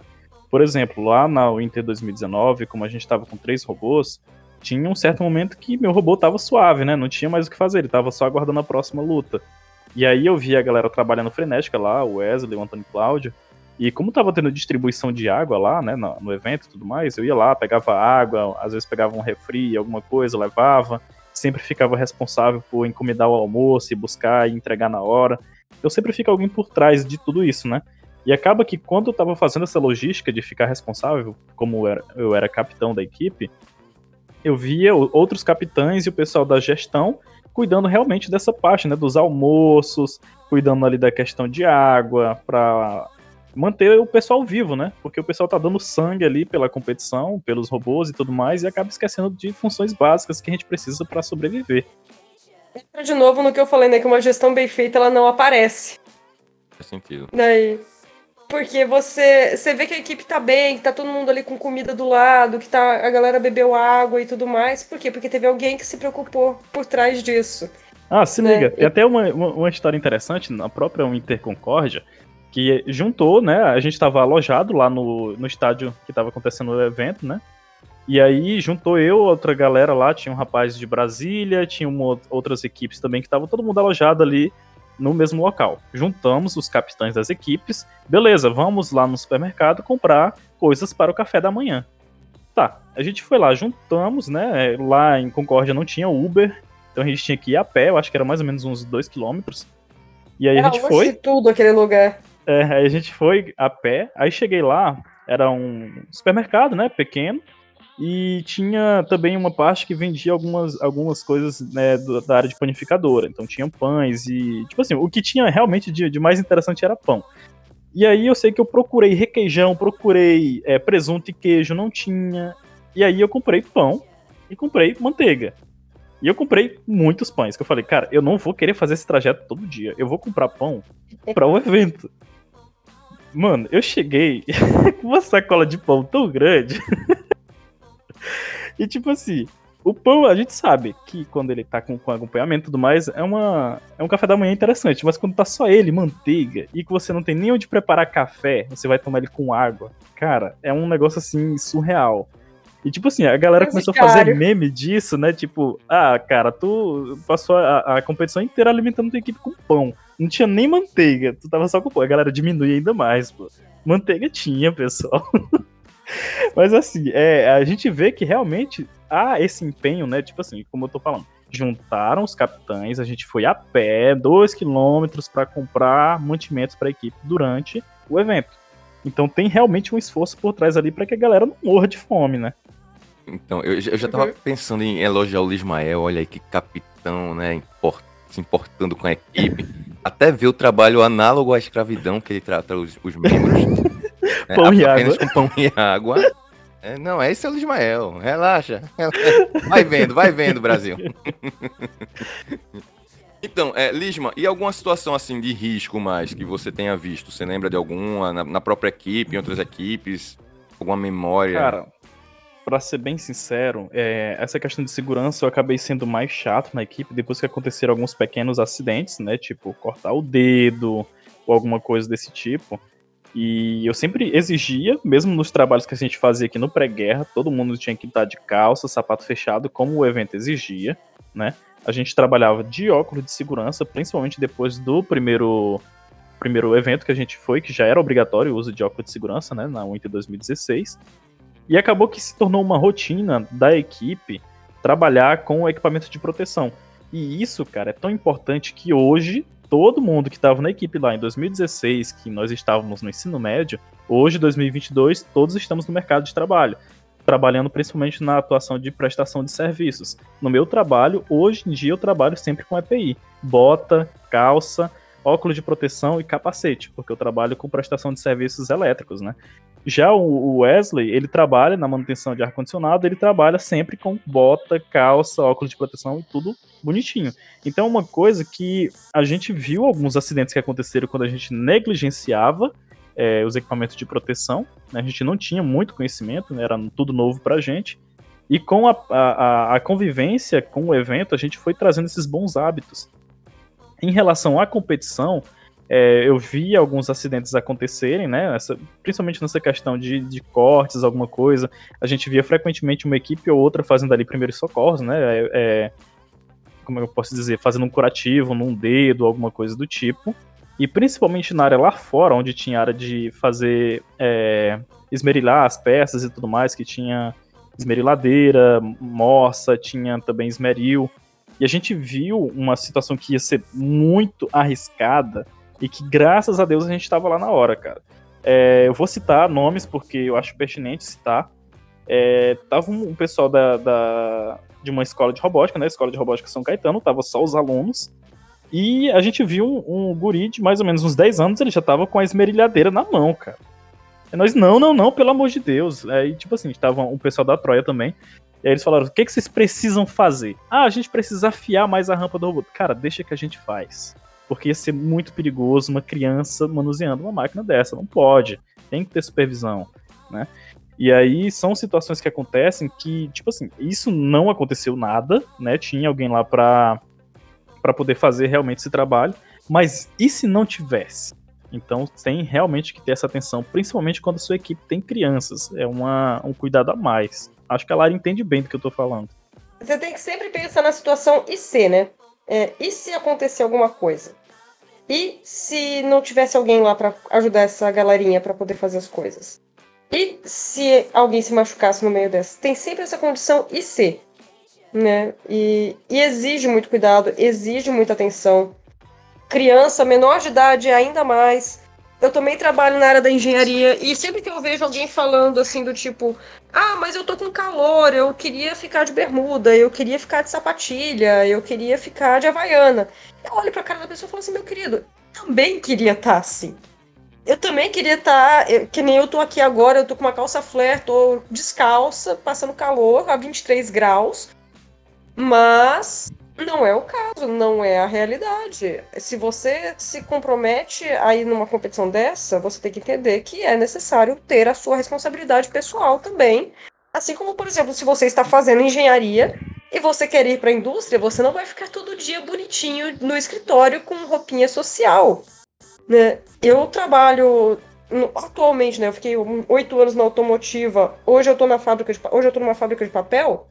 É, fábrica de papel é obrigatória ter capacete. A automotiva eu só precisava estar sempre de calça fechada, né? Calça comprida, sapato fechado, camisa pelo, não podia ser regata, mas tinha que ter pelo menos uma manguinha. Não, não precisava ser manga comprida. Lá não, na fábrica de papel é capacete, colete de identificação para você brilhar mesmo, assim, do tipo, brilha que, que o show é seu. é, óculos de proteção, protetor auricular, é, que mais que precisa? Biqueira de aço, cabelo preso e calça comprida, mesmo num calor de 40 graus que bate naquela fábrica no meio do verão. Né? E daí você passa pelo departamento de RH, pelo departamento. Mas as meninas, nossa, que calor! E você tá equipado, assim, no nível terrorista. Você olha para aquela situação e você fala que vontade de bater nessa pessoa. Né? Porque ela tá reclamando de calor, imagina eu. Né? Trabalhando no ar-condicionado. É, exatamente. Mas é. É o que você está se dispondo a fazer. Você quer participar? Participar tem um preço. Participar exige uma responsabilidade. Né, a gente não tá de sacanagem lá contigo, a gente não quer te sacanear, a gente só quer garantir que você fique inteiro. Até porque isso pesa pro evento, né? Tipo assim, acontecer um Sim. acidente, quem é o responsável? Imagina se acontece um acidente com uma criança, cara. A Robocore tá ferrada. Na verdade, não, porque você assina um termo, né? É, falando justo. que você. Mas imagina, por exemplo, sei lá, eu levo meus alunos. Meus alunos são menores de idade. Acontece alguma coisa com meu aluno menor de idade. Tá no nome de quem? Tá no meu nome a responsabilidade sobre essa criança. Né? Tá, no, tá no meu nome, tá na minha responsabilidade. Eu jamais iria me perdoar numa situação dessa. Não, não dá. Tem um caso muito famoso que não é no Brasil, que não foi o que aconteceu nos bastidores, mas aconteceu no meio de um combate. tinha um robô, eu não vou lembrar o nome dele agora porque o Alzheimer bateu forte aqui, mas era um Shell Spinner. Ele bateu no outro robô, era um Heavy, na Robo Games, e no que ele bateu, voou uma peça que varou o teto e caiu entre duas pessoas na arquibancada, uma delas uma criança. Era uma peça que sozinha pesava quase um quilo. Eu, Imagina se isso pega na criança. eu me lembro de situ- situação do tipo, era um Heavy também, se eu não me engano. Até a mesma situação, acho que era um, um Shell contra um, um horizontal. E quebrar uma Isso, parte do poli... Não, mas esse quebrou na lateral. Chega, quebrou um policarbonato na, na lateral e ficou aquele buraco, mas não tinha ninguém atrás nesse caso. Acho que não foi Esse daí, esse daí, a, esse daí a peça caiu no meio da- das pessoas. O cara desabou. Assim, do tipo, o piloto que tá, era o dono do robô, ele desabou. Ele ficou sem competir por anos, por medo de machucar alguém. Isso aí é pro pessoal Porque- que fica falando do voltamido, né? Tem que tomar cuidado. Não é só querer voltar e botar, tem que. A arena tem que estar capaz de aguentar isso. Não é assim do tipo, ah, vocês não querem voltar mido porque vocês não querem, porque dá muito trabalho. Não, é é entender que isso é um risco também. E, e não é à toa, assim, do tipo, eu também quero middle, eu adoro middle, eu nasci no meio do middle, mas eu, eu iniciei minha carreira de, de combate de robôs no meio disso, mas, mas a gente tem que entender que, que tem um preço você ter um middle. E, e esse preço exige é, é pago em segurança, é pago em confiança, não só no robô, mas na arena.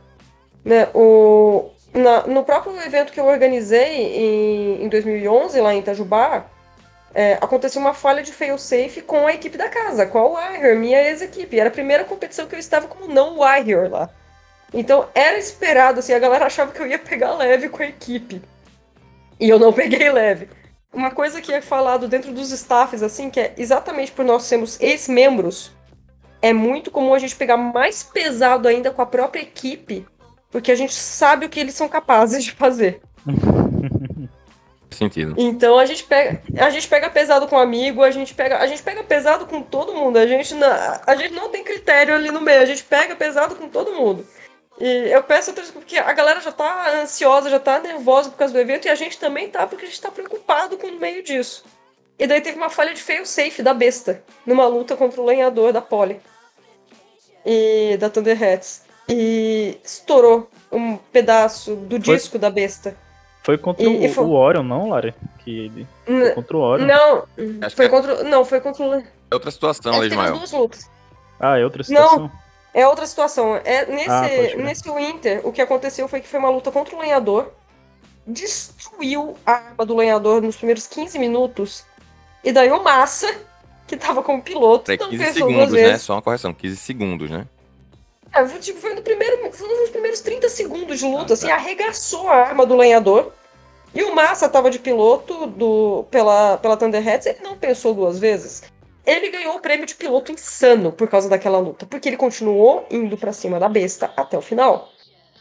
E ele conseguiu causar não só a destruição da arma da besta, como uma falha de failsafe. E daí com isso aconteceram dois fatores de segurança muito complicados. Primeiro, que no que estourou a arma da besta, voou um fragmento de arma de mais ou menos uns 300 gramas numa quina da arena. E quase arregaçou aquela quina, assim, do tipo, abriu um naco pra fora. E quase foi na cara do cameraman, que por coincidência era o Arthur, hoje meu marido. Olha o plot twist. olha, o plot, olha o plot twist aí, né? É muito Quase que não era, quase que não era, hein? É, não, e a parte mais engraçada é que tem a filmagem disso na época que foi assim do tipo, foi um... Ele só, só dá a câmera levantando, olhando pra, pra peça incrustada, assim, do tipo, na fuça, e ele só abaixando a câmera assim do tipo, fudeu. Desculpa, eu falei um palavrão aí, mas foi bem isso Não, mesmo. É, esse aí eu acho que E muito bem empregado. esse, esse passa, né? Nessas horas pode. E, e o que aconteceu com isso foi uma falha de fail-safe da besta. E a besta ficou quicando dentro da arena por quase 15 minutos, até as baterias quase pegarem fogo. É porque eu contei, um- Porque não dava pra parar. eu contei uma outra situação, que eu acho que foi essa que o Lismael falou, que eu falei no podcast passado, que foi, eu acho que a besta contra o Orion, que também o failsafe deu algum Uhum. problema, mas ela não ficou quicando, ela só ficou com a arma ligada e também teve que esperar a bateria acabar. Então, não, essa, essa ela ficou quicando dentro da arena, assim, foi uma coisa maravilhosa. Então, felizmente esses acidentes acontecem dentro da arena, né? E não fora da arena, pelo amor de Deus, né? Ismael, tu... Dá até pra citar nessa, nessa competição que teve agora, né? Eu não sei o que, é que o Gustavo ia perguntar, mas só citando uma coisa é, mais ou menos no mesmo sentido. Na categoria Weight aconteceu a luta entre o robô Boitatá, da equipe Apira, e o robô Hortus. Acho que foi na luta contra o Hortus. Foi. Foi na arena luta grande. Foi na Arena Grande. Ele arremessou um pedaço do Hortus na cara da Lari, do Sigma. Quem era o, o outro jurado, Lari? Era o Maimon, eu achei que eu fosse morrer nessa. Nossa. Não passava nem Wi-Fi. mas- e, e foi muito engraçado, porque na, a luta logo na sequência foi ah, o pessoal da Ogrobots contra a GVS. E. Não, não foi contra a GVS, não, foi contra. Ah, agora eu não vou lembrar. Mas eu só lembro. por- Não, não foi contra a Thunder, não. Foi uma outra. Desculpa a equipe que estiver ouvindo isso. é, com a Não. Não, foi o, o Ragnar é de quem? O Ragnar é do Troia. Então foi a Troia. É, e tava vindo. Depois eu pego as chaves, eu olho certinho, mas é que agora. é, Gente, eu vou botar a culpa no Covid, mas foda-se. É, mas no que começou a luta, o. O robô do Agrobot deu uma tremenda de uma pancada no outro robô e o outro robô foi meio que indo na nossa direção. E a Agrobot, se tivesse acertado aquele impacto, duas- ia acontecer duas coisas se ele tivesse acontecido aquele impacto. Primeiro, que eles iriam ganhar a luta porque ia pra arregaçar. E segundo, que ia voar de novo na nossa fuça um light de 27 quilos. Porque no que começou a vir na nossa direção, o Sigma já foi falando assim: vai vir na nossa cara de novo. Eu só fui assim pra trás, assim, tipo, ó, droga. E daí ele errou. E por causa disso ele acabou perdendo a luta, porque depois ele apanhou mais. Mas aí, ó. Em algum universo paralelo, aquele robô voou na nossa cara. Ismael, eu ia comentar que você falou aí da equipe de robótica de São Caetano, e eu até conversei com, com o professor da equipe, né, é, durante esse evento agora, essa, essa RCX, isso, acho que é isso mesmo, né? E É, eu sim. acho importante que é, a gente talvez pegar a opinião dele, então seria legal a gente talvez num próximo podcast convidar ele, né, para ele falar a situação, porque isso pode até ter sido os meninos que pegaram e saíram assim também, porque ele tem a responsabilidade dele, ele sabe, né, então o, o, que- o que tem que fazer. Então é capaz até das crianças terem, ah, é só isso, é besteira, a gente consegue fazer. Né, Então é, é bom a gente ver esse outro lado aí, tá? Pra também não dizer que o cara mandou as crianças fazer isso. É eu- imparcial, é, né? não acho que foi isso que deve ter acontecido. Eu acho que é capaz delas acharem, as crianças na hora, ah, deve ser besteira, a gente consegue. E criança às vezes é inconsequente mesmo, não tem noção dos perigos e ter ido. Então, tô botando essa possibilidade aí. É, então, é, sobre É. as filas, você falou aí, né, que vez ou outra tem, a gente falou da questão dos acidentes, a gente falou aí de pessoas que acabam passando mal. Então, outra parte que eu acho importante, que a gente já comentou no começo, né, que o Ismael passou por essa situação, é como foi evoluindo essas organizações das filas das lutas, né? Eu lembro que no começo não tinha horário. Ah, meu robô ia lutar daqui a cinco lutas. E aí, às vezes, acontecia dessa minha luta ir pro dia seguinte, porque as lutas anteriores os robôs não conseguiam finalizar, ia adiando o máximo que podia, e aí no último dia era lotado de luta, porque não foi possível fazer nos dias anteriores, e a Robocore acabava tentando ajudar e não dava esses WOs, né? Ao longo do tempo eu lembro que isso foi sendo cada vez mais cobrado, e hoje sim a gente tem uma organização que eu considero bem próxima do ideal. Deu a hora, o robô não tá, WO. E as horas atualizadas no site, para que cada equipe saiba a hora que tem que estar lá. Então acho que foi uma evolução muito grande, isso aqui é o que eu vejo. Mas aí se você puder também comentar um pouco da sua parte, né, do que você viu também nessa evolução, alguns detalhes que eu não saiba, eu acho que seria bem interessante. Brinco que o pessoal do Brasil é mal acostumado, porque os outros lugares é muito mais bagunça do que aqui, gente. Vocês falam assim, nossa, mas ainda assim tem bagunça, não sei o que. Gente, o Brasil é referência nessas horas, vocês não têm ideia. Mesmo em Robogames, mesmo em Battlebots, é, é, é Brasil é referência, pelo amor de Deus. Esse aplicativo que a Robocore usa ajuda e muito. É, porque, pensa assim, antes era gerado as chaves num sorteio aleatório, e eram montadas as sequências, e aparecia ali, né, com o tempo, a Robocore também foi fazendo o próprio sistema para poder ajudar, ou então usava o sistema que era usado nas outras competições. E, e dava uma sequência de lutas, mas era difícil de seguir. Primeiro porque tinha só uma pessoa, saudade, é saudosa Dani, que aparecia gritando com todo mundo. Quem conheceu a Dani vai lembrar dela gritando com todo mundo assim: só você tá saindo fora de WO, mas daí ela sempre dava um jeitinho. E a competição, nessa época, era sempre mais voltada a garantir que todo mundo conseguisse competir. Então tinha essa preocupação e tudo mais, né? De garantir que as pessoas conseguissem competir. Mas com o crescimento, o aumento de equipes, tudo mais, ficou difícil de garantir que todo mundo conseguisse competir. Era normal, por exemplo, o Winter Challenge, que quando acontecia em Amparo e tudo mais, terminar uma da manhã, as últimas lutas. Tava tarde pra caramba, a galera saia moída de lá. Mas com o aumento das equipes, isso se tornou inviável. Então foi necessário começar a seguir as regras a sério no meio disso.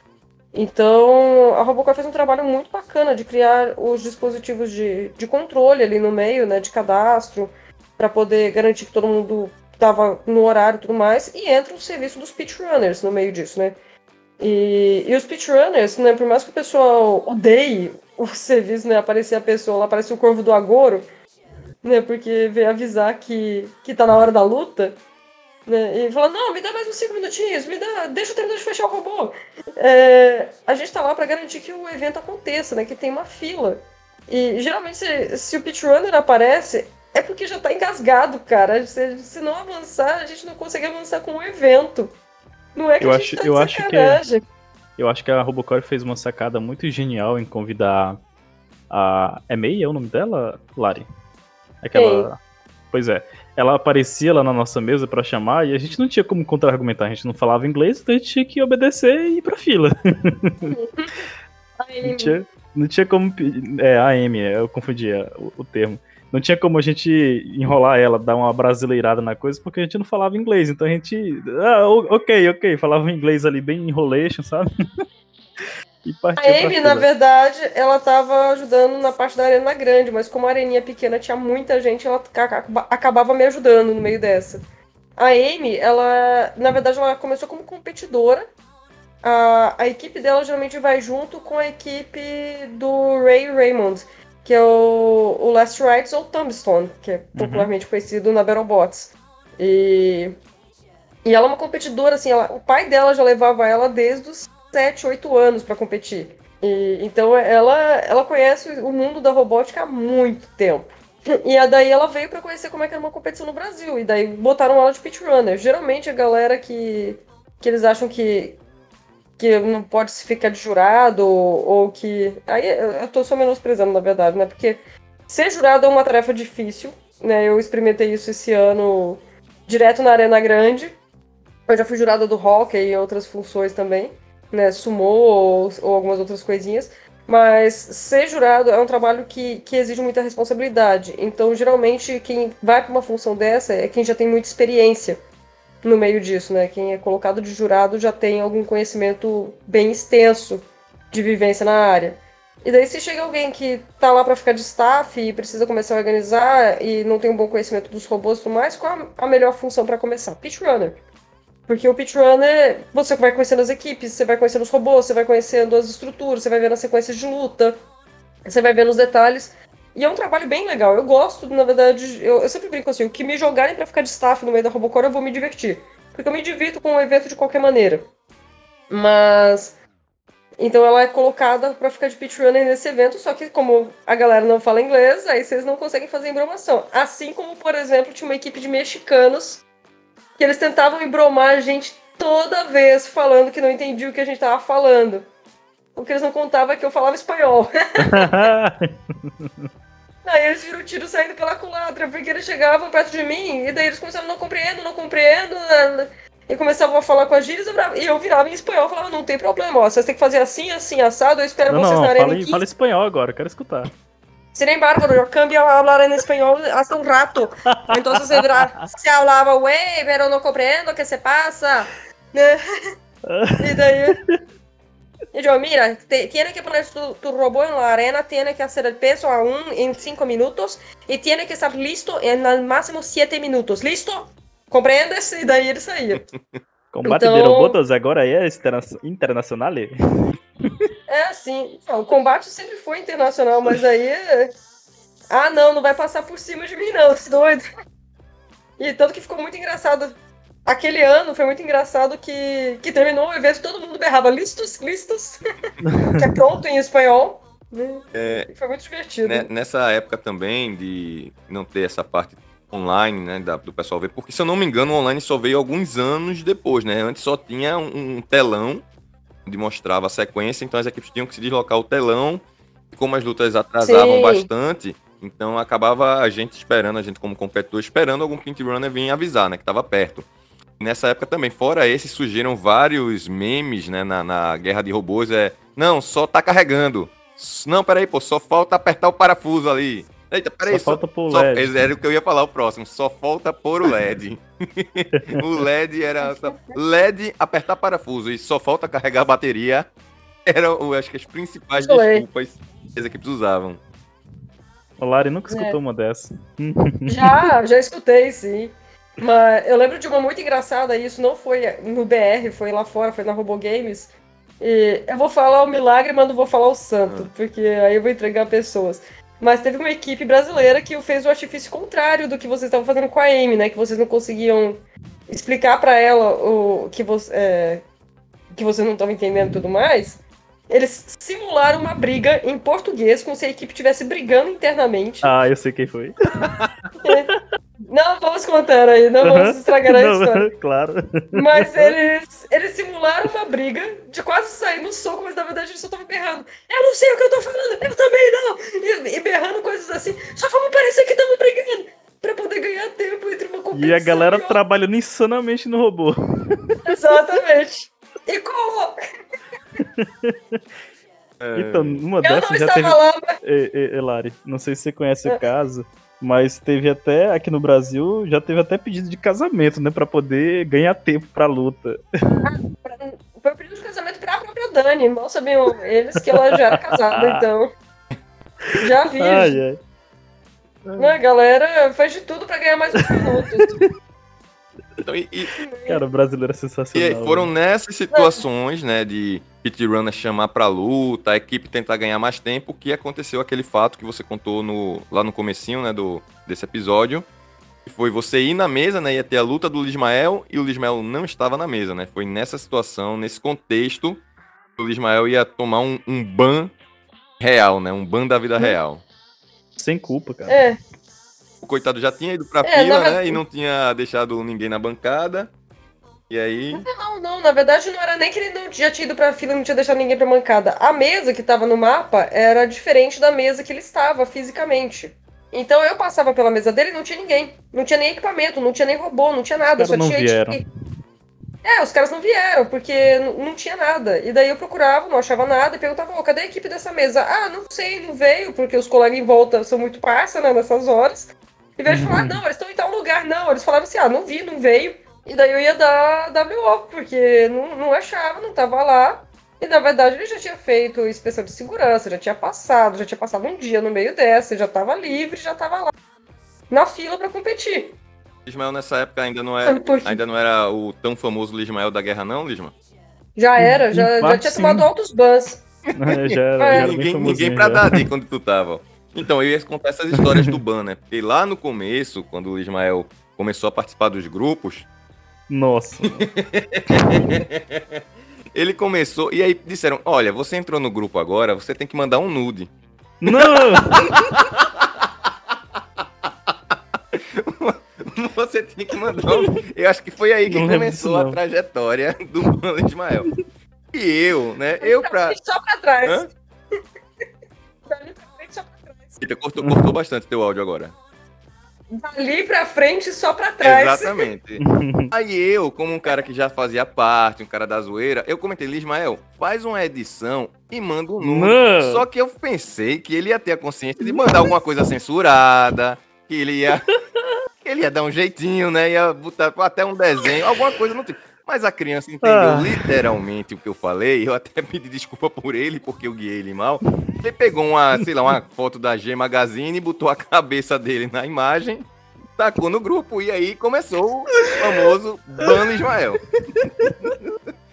e aí pronto, pegou. Foi banido já muita já, aí voltou depois de um tempo, aí foi banido de novo, aí deu golpe de estado, pegou o grupo pra ele. Agora só tem ele no grupo. Perdi o grupo, aí depois peguei de volta. Mas vez ou outra ainda tem o bando de Ismael. Só que só dessa vez só, ele só realmente não é banido porque ele é o administrador e o único administrador, Eu- né? Se não. Eu posso dizer assim, pode, chegar no 10 vai acontecer o quê, cara? O que, que vai acontecer quando chegar no 10? a- a- E aí? Quando, quando, quando o poder so- sobe a cabeça, né? A gente, O poder sobe a cabeça do Israel. a Esse gente que é o cria um Ismael. outro grupo e não te convida. A gente cria um outro grupo e não te convida. Ah, o pessoal já tentou, mas o outro grupo não fica tão Ah, legal não. quanto o nosso. Não fica, não, não. Eu tinha um veterano meu de, de equipe que ele tinha uma frase que era bicho é um estado de espírito. Você pode estar no último ano de faculdade fazendo coisa de bicho. Né? E- fazer uma- umas pataquadas dessa, fazer umas bolas fora dessa. Então, bicho é um estado de espírito. É, E o Não, Entendeu a indireta, né, Ismael? Entendeu a Ah. indireta aí. Aham. Não, todo mundo tem um dia desses. É que tem uns que são mais fortes do que outros. Entendeu, né, Ismael? E- e Entendeu, às né? E às vezes entram umas figuras que estão muito empolgadas por estar lá no meio. Eu sei porque eu fui uma bichete insuportável, eu tenho certeza disso, assim. É, o Lismael foi um bicho insuportável. Todo mundo teve uma fase de bicho insuportável.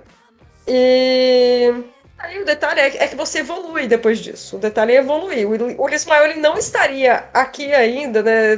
Não estaria nem com, com esse podcast e tudo mais se ele não tivesse se ajeitado ao estilo da galera, percebido que ele estava sendo inapropriado em algumas horas mandando foto da Aham. G Magazine.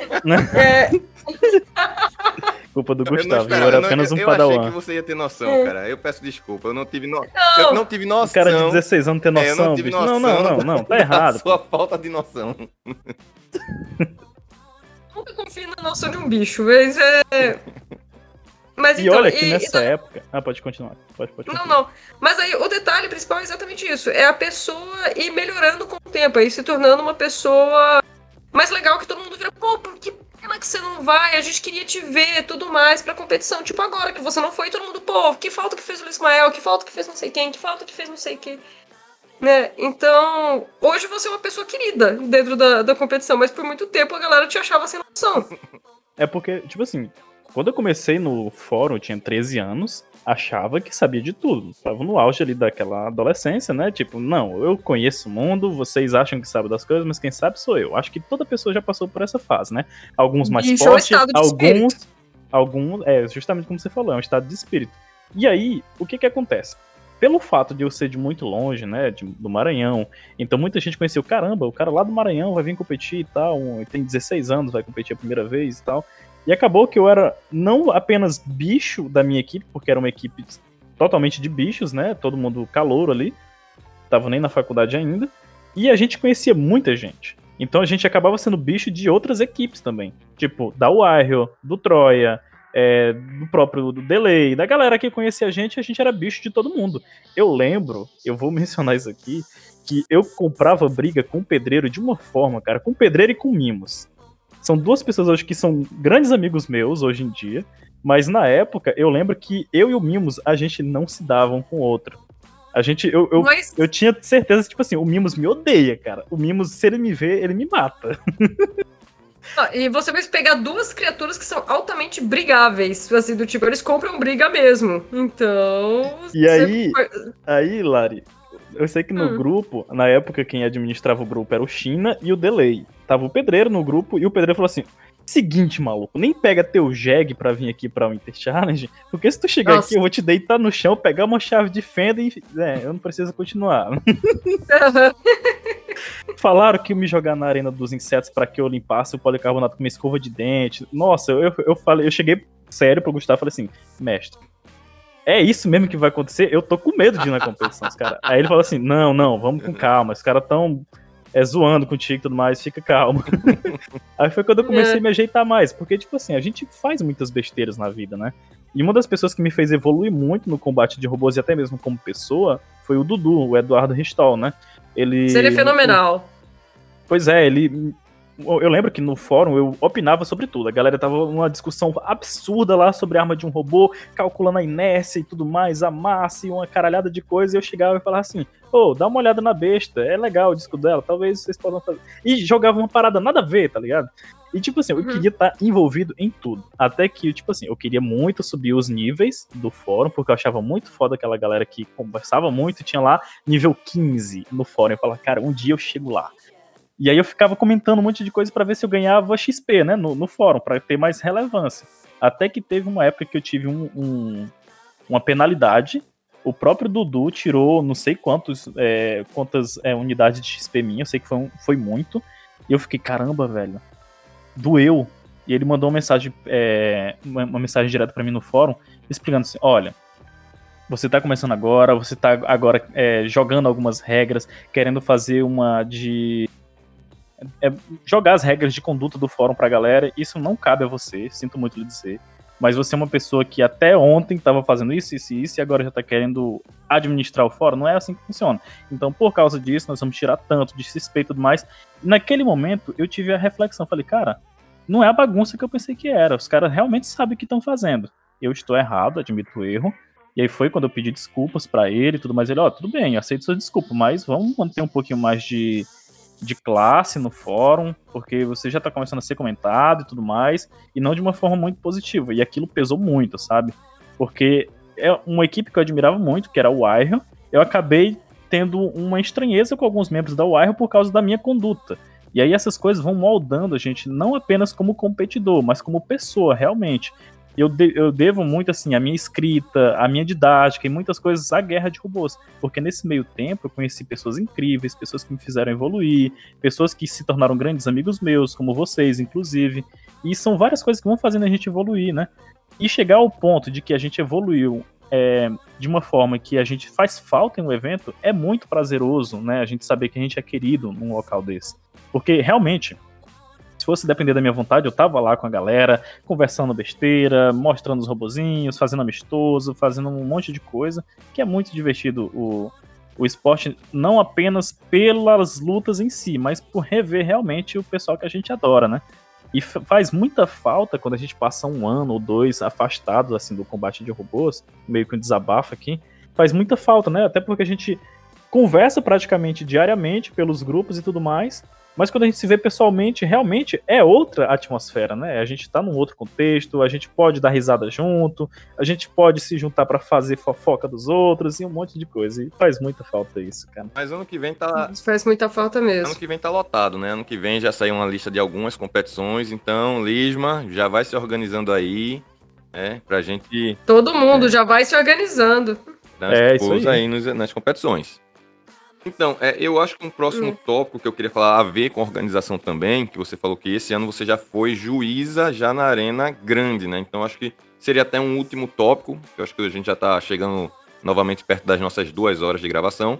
Seria esse tópico do jurado, né? De, das regras, de, dos estresses que tem a equipe, que a gente sabe que não aceita o resultado de cara, né? Tem que lidar com essa parte também, essas pontuações. Eu acho que não precisa ser muito técnico, né? Até porque já teve um podcast sobre as regras, mas como é ser um juiz, né? Como é julgar as competições. Eu acho que, assim, ser jurada, uma coisa é ser juiz de porta, né? Você tem que ficar controlando os ânimos do piloto, né? Da equipe que tá ali do seu lado. Abrir, saber abrir contagem certinho, ficar de olho no robô que você tá responsável daquele lado. Então, é um estresse grande ali daquele lado, embora eu acho muito legal também, né? Você ficar de olho e ter essa responsa. Ficar de jurado. Primeira coisa que exige, eu acho, é você saber o que você tá fazendo lá no meio, né? Você não achar que. É, por exemplo, nós temos que contar os hits que tem que acontecer de cada lado, é, verificar a agressividade. A gente também ajuda o juiz de porta vendo se o robô parou ou não e tudo. Mas você ficar de olho para contar um hit ou não, é, a própria regra fala que, que é subjetivo. Tá, mas. É subjetivo, mas não pode ser parcial, né? Você não pode torcer para alguém na hora. Você pode até todo mundo tem seus preferidos, né? Eu não vou falar assim do tipo, ah, vai entrar uma luta ali, você não vai torcer assim do tipo, nossa, eu queria muito ver esse robô funcionando desse jeito. Será que vai, será que vai ligar a arma? Na última luta eles não estavam tão bem assim. Né? Você quer ver o resultado, você quer ver as coisas, mas você não pode ser parcial nessa hora. Você tem que saber é, se pensar que você está representando todo, uma, todo um conjunto de coisas ali no meio, né? E felizmente, assim, não é só um jurado, eu acho corretíssimo ter três jurados. Uh, a gente passa por umas situações muito engraçadas como jurados no meio disso, né? Então, por exemplo, esse ano a gente conseguiu uma façanha que nenhum outro ano a gente tinha conseguido. A gente conseguiu um empate unânime entre os três jurados. Né? Os três deram a mesma nota no mesmo momento e foi um empate pra, pra luta, assim. E daí a gente olhou e falou: Meu Deus, o que, que a gente faz? Joga uma moeda e decide no cara ou coroa? Não, não pode ser assim, né? Não, não dá. Você tem que. Você para, você reavalia, você pensa no, na contagem de pontos ali no meio. Né? Ah, eu acho que tal robô performou melhor, eu acho que o outro tá performando melhor. E, e, de novo, assim, por exemplo, eu ajudei em três lutas a dar derrota ao time que eu comecei, né? E, e nesse ponto eu sempre, nossa, será que eles vão reclamar? Fica aquele medo também no meio disso, né? Será que eles vão reclamar que eu fui a. Eu, por estar de jurada, eu deveria ter pensado nisso? Mas não, não aconteceu isso. E eu fico muito grata, até mesmo por causa disso, porque é uma coisa assim que, que exige responsabilidade pelo esporte até. Eu quero que, eu quero que as pessoas evoluam lá dentro. Né? Não é só evoluir como pessoa, é evoluir como equipe, é, é evoluir com robôs, é pensar assim do tipo, putz, esse projeto deu errado por causa disso. Né? Vamos pensar no próximo. Tem, tem combate que vai entrar, né? Tem round que vai entrar, a gente olha assim do tipo assim, esse aqui eu espero não ter que trabalhar. Porque se eu tiver que julgar, vai ser muito difícil. Né? Porque você olha assim, são dois robôs muito bons. Você quer ver a, a pancadaria comendo solta, porque esse é o principal objetivo desse esporte. E você fala assim, pelo amor de Deus, que seja um round legal, que seja uma coisa assim que você olha e você fala, caralho, né? Que coisa da hora. E daí, e que nos segundos finais termine com nocaute, pra vocês não terem que julgar, né? Exatamente. Então, agora teve essa mudança de regras né, teve, teve uma pequena modificação na questão da pontuação. Eu também não vou entrar em detalhes no meio disso, porque eu acho que já teve uma discussão gigantesca em cima disso. Né? Não cabe a mim dar opinião em cima disso, principalmente porque eu já estou utilizando um novo sistema. Eu acho que foi bom em alguns pontos, eu acho que ficou ruim em outros pontos. Eu entendo que seja uma estratégia. Então, o jeito é adaptar o jogo para isso. Né? Então, as equipes vão ter que se adaptar à nova pontuação. Muitas equipes que vieram reclamar dos resultados depois foram equipes que brigaram exatamente para essas mudanças. Então, eu acho assim que se, se elas concordaram com os termos, então elas joguem com as regras também. Né? E teve luta assim do tipo que a gente falou assim: meu, se fosse pelo sistema antigo, o resultado seria diferente. Mas a gente tá no sistema novo, então vamos, a, vamos jogar de acordo com o sistema novo. Né? E, e é, é uma tarefa assim. Eu me diverti muito sendo jurada, me diverti muito, agradeço demais pela chance da Robocort ter me colocado como jurada, porque é, é um outro ritmo, assim, você também fica ansioso, porque você também separa, se levanta, se ajuda um pouco com as outras coisas, mas aí dá um, dá um round meio tenso, que os dois robôs abrem contagem por questão de diferença de segundos, e daí fica aquela briga assim, e aí, qual que foi que deu nocaute primeiro, qual que foi que como é que fica essa situação. E, e de repente você olha assim, e são duas equipes que podem partir para para alguma reclamação. Eu acho que a época das equipes saírem do sério já, já foi há algum tempo. Né? Tinha umas equipes que eram figurinhas marcadas de que, do tipo, meu Deus, tomara que ganhe, porque se perder vai vir encher minha paciência, eu não quero ter que aguentar isso. Mas não, eu acho que as equipes também evoluíram com isso, a grande maioria, então já fica muito mais tranquilo. Até alguns que lembram, assim, do tipo assim, ah, eu já briguei muito, agora eu já não brigo mais. Então, eles mesmo tiram sarro disso. Né? Claro, então, eu tenho uma curiosidade. Isso... Vai, é... manda. Tipo assim, você foi jurada, né, da competição, da Arena Grande e tudo mais. Tinha outros jurados, junto com você na Arena Grande tinham dois, na Arena Pequena tinham mais três né? Sim. Como é que funciona, tipo assim, você foi escalada para ser jurada, como é que funciona o treinamento? Eu, sei, eu acho que não sei se você pode entrar em muitos detalhes, né? Até porque é uma coisa muito técnica. Mas como é que funciona? Tem uma reunião, vão explicar o, o que, que tem que ser julgado, como deve ser julgado, como é que funciona? E isso eu posso falar porque eu já participei de mais de um, e não é segredo de estado nenhum. É. Antes de começar qualquer evento da, da Robocop, tem uma reunião de staffs. Você reúne, vocês conversam, vocês alinham, vocês veem como é que funciona os mais antigos passam a experiência para os mais novos, né? Seja uma reunião que aconteça um pouquinho antes do evento abrir para o público, seja uma reunião que que foi, por exemplo, desse último evento aconteceu um dia antes. A gente já tinha que estar lá um dia antes para poder fazer essa reunião. Então, os mais novos são treinados, os mais velhos ficam de boa. como eu já sou da turma das antigas, assim, tudo mais, não tinha muita coisa para me treinar. Para juiz, o que é esperado? Que a gente saiba as regras. A gente já tem alguma experiência. Pro pitch runner, o que, que é esperado? É esperado que, que ele saiba olhar o mapa e fazer as coisas, é, que ele é, saiba reconhecer as equipes, que ele saiba se identificar pro capitão, que ele não seja uma pessoa tímida, né? Porque por que, que você vai colocar uma pessoa tímida para ser pitch runner? E então, é passado um, um, treinamento rápido no meio disso, e é sempre aquela. É que nem mesmo uma equipe quando entra alguém novo, né? O mais velho vai ensinando o mais novo no meio disso. Então, é passado um pouquinho disso. Nesse ano, por exemplo, tinha, tinha tido algumas mudanças no aplicativo de contagem de pontos, então foi mostrado pra gente como é que era feita a contagem, pra gente poder fazer a decisão. É, como é que ia ser definido nos rounds, assim, ah, todo round tem um, um responsável por round, que é o cara que vai, vai mandar o veredito final, assim, do tipo, todo mundo já votou, todos os jurados já definiram, mas tem.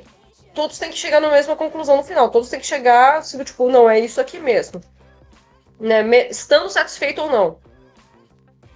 Porque o resultado pode ser unânime, ou pode ser 2-1, mas todos têm que concordar assim do tipo, vai ser 2-1 mesmo, e a nota é essa, e paciência. Mas do tipo, eu posso dar mais hits. Sei lá, vou dar um exemplo besta. O, o seu robô foi brigar com o robô do Gustavo, então o Lismael versus Gustavo. E daí eu dou mais pontos pro Lismael e todos os outros é, jurados dão mais pontos pro Gustavo. Né? Mas daí, na hora que vai avaliar, o que tem que valer é que o dano maior acabou sendo que o robô do Gustavo bateu mais no do Lismael, o do Lismael tá sem uma locomoção por nota, acaba vencendo o robô do Gustavo. Foi 2-1. Tudo bem, mas todos estão de acordo. Deu para entender? Ficou confuso? Deu, deu para entender sim. Beleza. É mesmo que seja 2-1, então... no final há uma discussão lá para dar o veredito final, né? Então aí mesmo tendo sido 2-1, aquele um único voto pode convencer os outros, né? Mais ou menos essa ideia. Não vai acabar convencendo, porque quer dizer só que, que essa pessoa, esse um, deu mais hits para um lado do que para o outro. Só isso. Mas a questão de dano, todos têm que concordar. Os hits, não necessariamente a somatória tem que ficar igual para todo mundo. Já aconteceu também. Mas a gente conseguiu em uma partida esse ano também todo mundo dos jurados chegar na mesma quantidade de hits certinho para todo mundo. para todos os robôs ali. Então ficou. Na luta ficou 8-4, 8-4, 8-4. Um olhou pra cara do outro e começou a rir. Né, do tipo, se a gente tivesse combinado, não tinha dado certo, né? Porque a gente. Todo mundo tava assistindo a mesma luta, cada um foi contando os hits da sua maneira. E geralmente, por exemplo, o, o round que deu empate unânime foi 8-8, 9-9, 10-10. Ou seja, um contou menos hits, o outro contou mais hits e um contou mais ou menos no meio. Né? Mas deu empate. Então, geralmente num round dá, sei, sei lá, vou dar um exemplo desse, geralmente dá 6-3, 4-7 e 5-2. A, a, diferença é ali próxima, mas um conta mais hits, o outro conta menos hits. Então, numa dessas, o número de hits varia de um jurado para o outro, mas a decisão final de dano tem que ser padrão. É. E, inclusive, inclusive, você falou do aplicativo também, não só aplicativo para mostrar as chaves né, das equipes, os horários, como também existe esse aplicativo para quem está julgando, né, para quem é jurado Sim. No começo também não havia, né? No começo era papelzinho na mão, anotação. Eu lembro que esse aplicativo foi uma coisa de, sei lá, de uns 5 anos pra cá, talvez. Sim, sim. É, antes era, era papel na mão mesmo, e, sentar e discutir e somar os pontos numa calculadorinha do celular. E, e era isso mesmo. então, teve um, teve um avanço muito bom aí no meio, né? Eu, a gente, eu brinco assim, o pessoal reclama do Robocop, mas é porque eles nunca viram lá fora. Eles acham assim, né? Gente, valoriza o que a gente tem no Brasil, porque a gente tem umas coisas muito boas aqui, vocês não têm ideia. E não tentaram organizar é. também um evento, né? Eu já organizei alguns eventos mais pequenos, sem essa necessidade de prefeitura, de alvará. Evento dentro da própria instituição, da própria universidade, da própria faculdade. É, então, não, mesmo assim, dá dor de cabeça, né? Tem que ver se as equipes estão com o robô pronto, né? Tem que ajustar, tem que ver tempo, tem que julgar também. Então tem todos esses poréns, é. né? Ismael, eu acho que eu cheguei no, nos é. tópicos até pela hora. Teria mais algum tópico importante, alguma consideração? Eu tenho dois últimos pontos só para comentar, mas deixa o Ismael falar é. primeiro.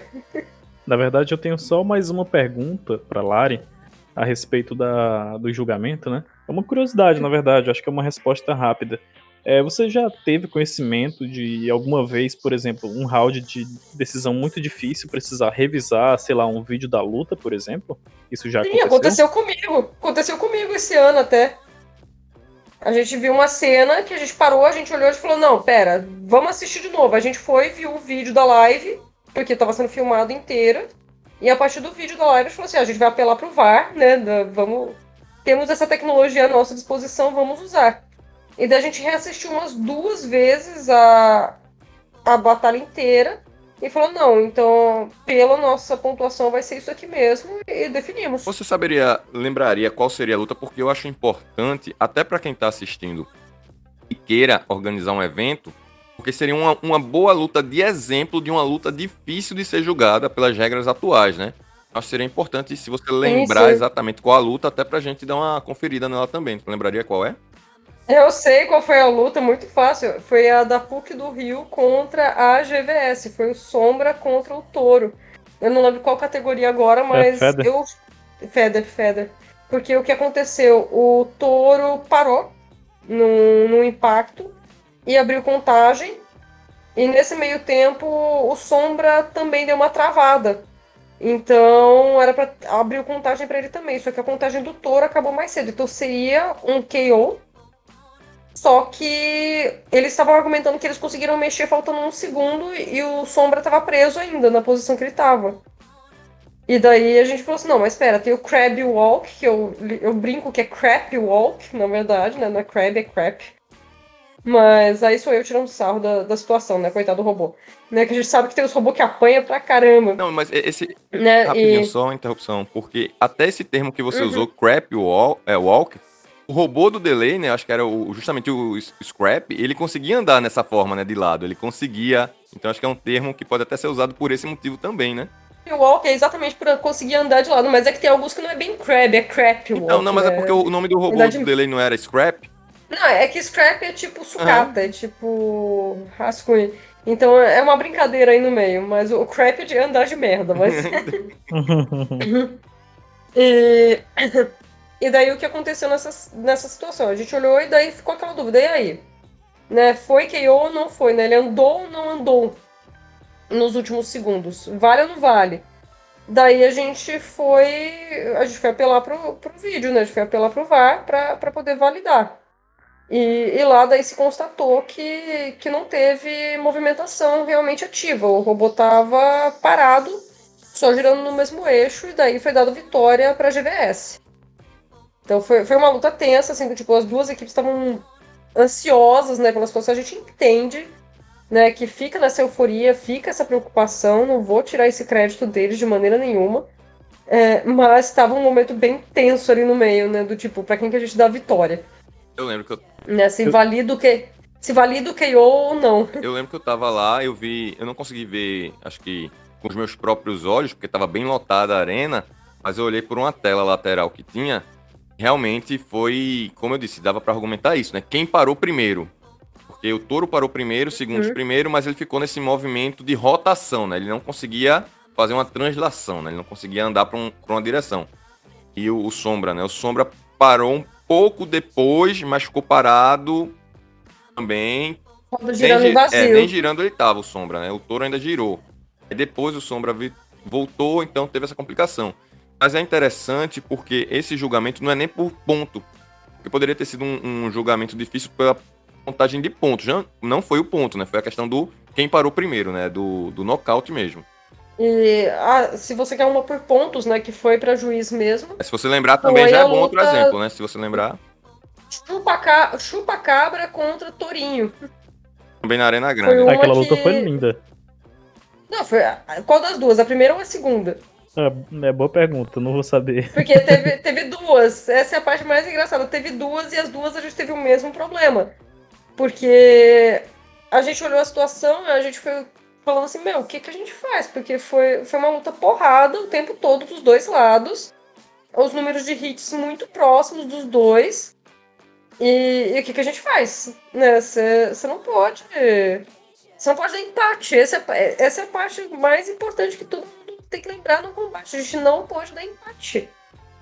Então, senta, se avalia. A gente não precisou de VAR no meio dessa, né? A gente não precisou reassistir a luta, mas foi uma que realmente deu trabalho pra gente, pra gente julgar, né? Pra gente ficar de jurado lá no meio. Então, pra quem quiser bus buscar as lutas, é o Sombra versus o Touro, né? Na categoria Féria, se eu não me engano. E o Chupa Cabra versus Tourinho, é, é o que? Hobbyweight?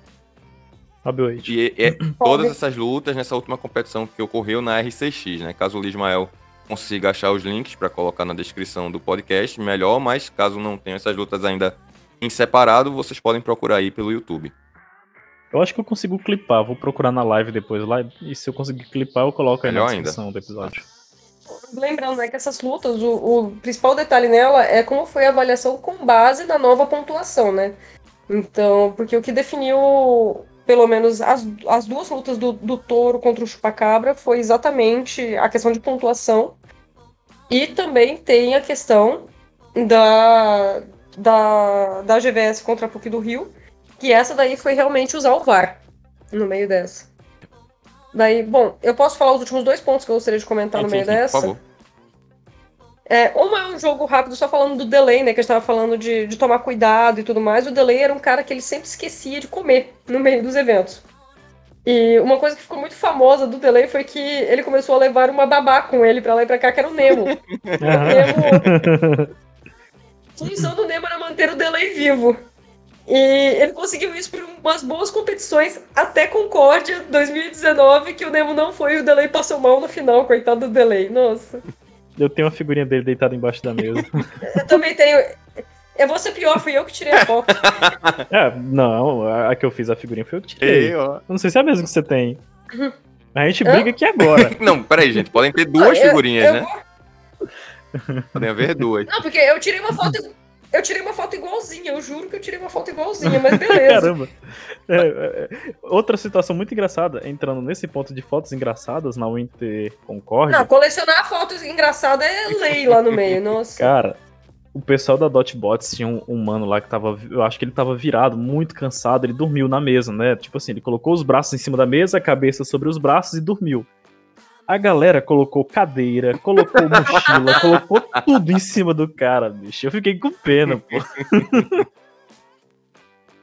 Se a gente começar a contar a história engraçada, a gente fica aqui mais duas é, horas, é, então não vou evitar. Vamos marcar para um próximo. Mas é, é super válido, tá? Já fica aqui o convite que tem um episódio de causos uhum. aí engraçados para serem contados, eu acho muito válido. Uhum.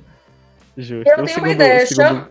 Ah, pode falar. Chama mais uns três, quatro famosos, assim, que colecionam histórias, que tem, tem algumas pessoas que eu brinco que eles são melhores contadores de história do que qualquer outro.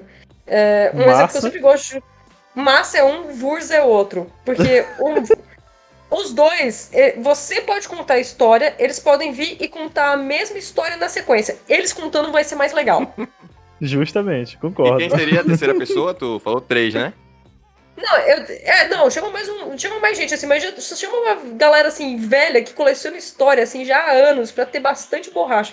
E bota os tópicos e deixa cada um contar uma história. Daí você vai ter conteúdo assim, mais do tipo, pega com ficha mesmo, que vai ter que ser um esquema organizado.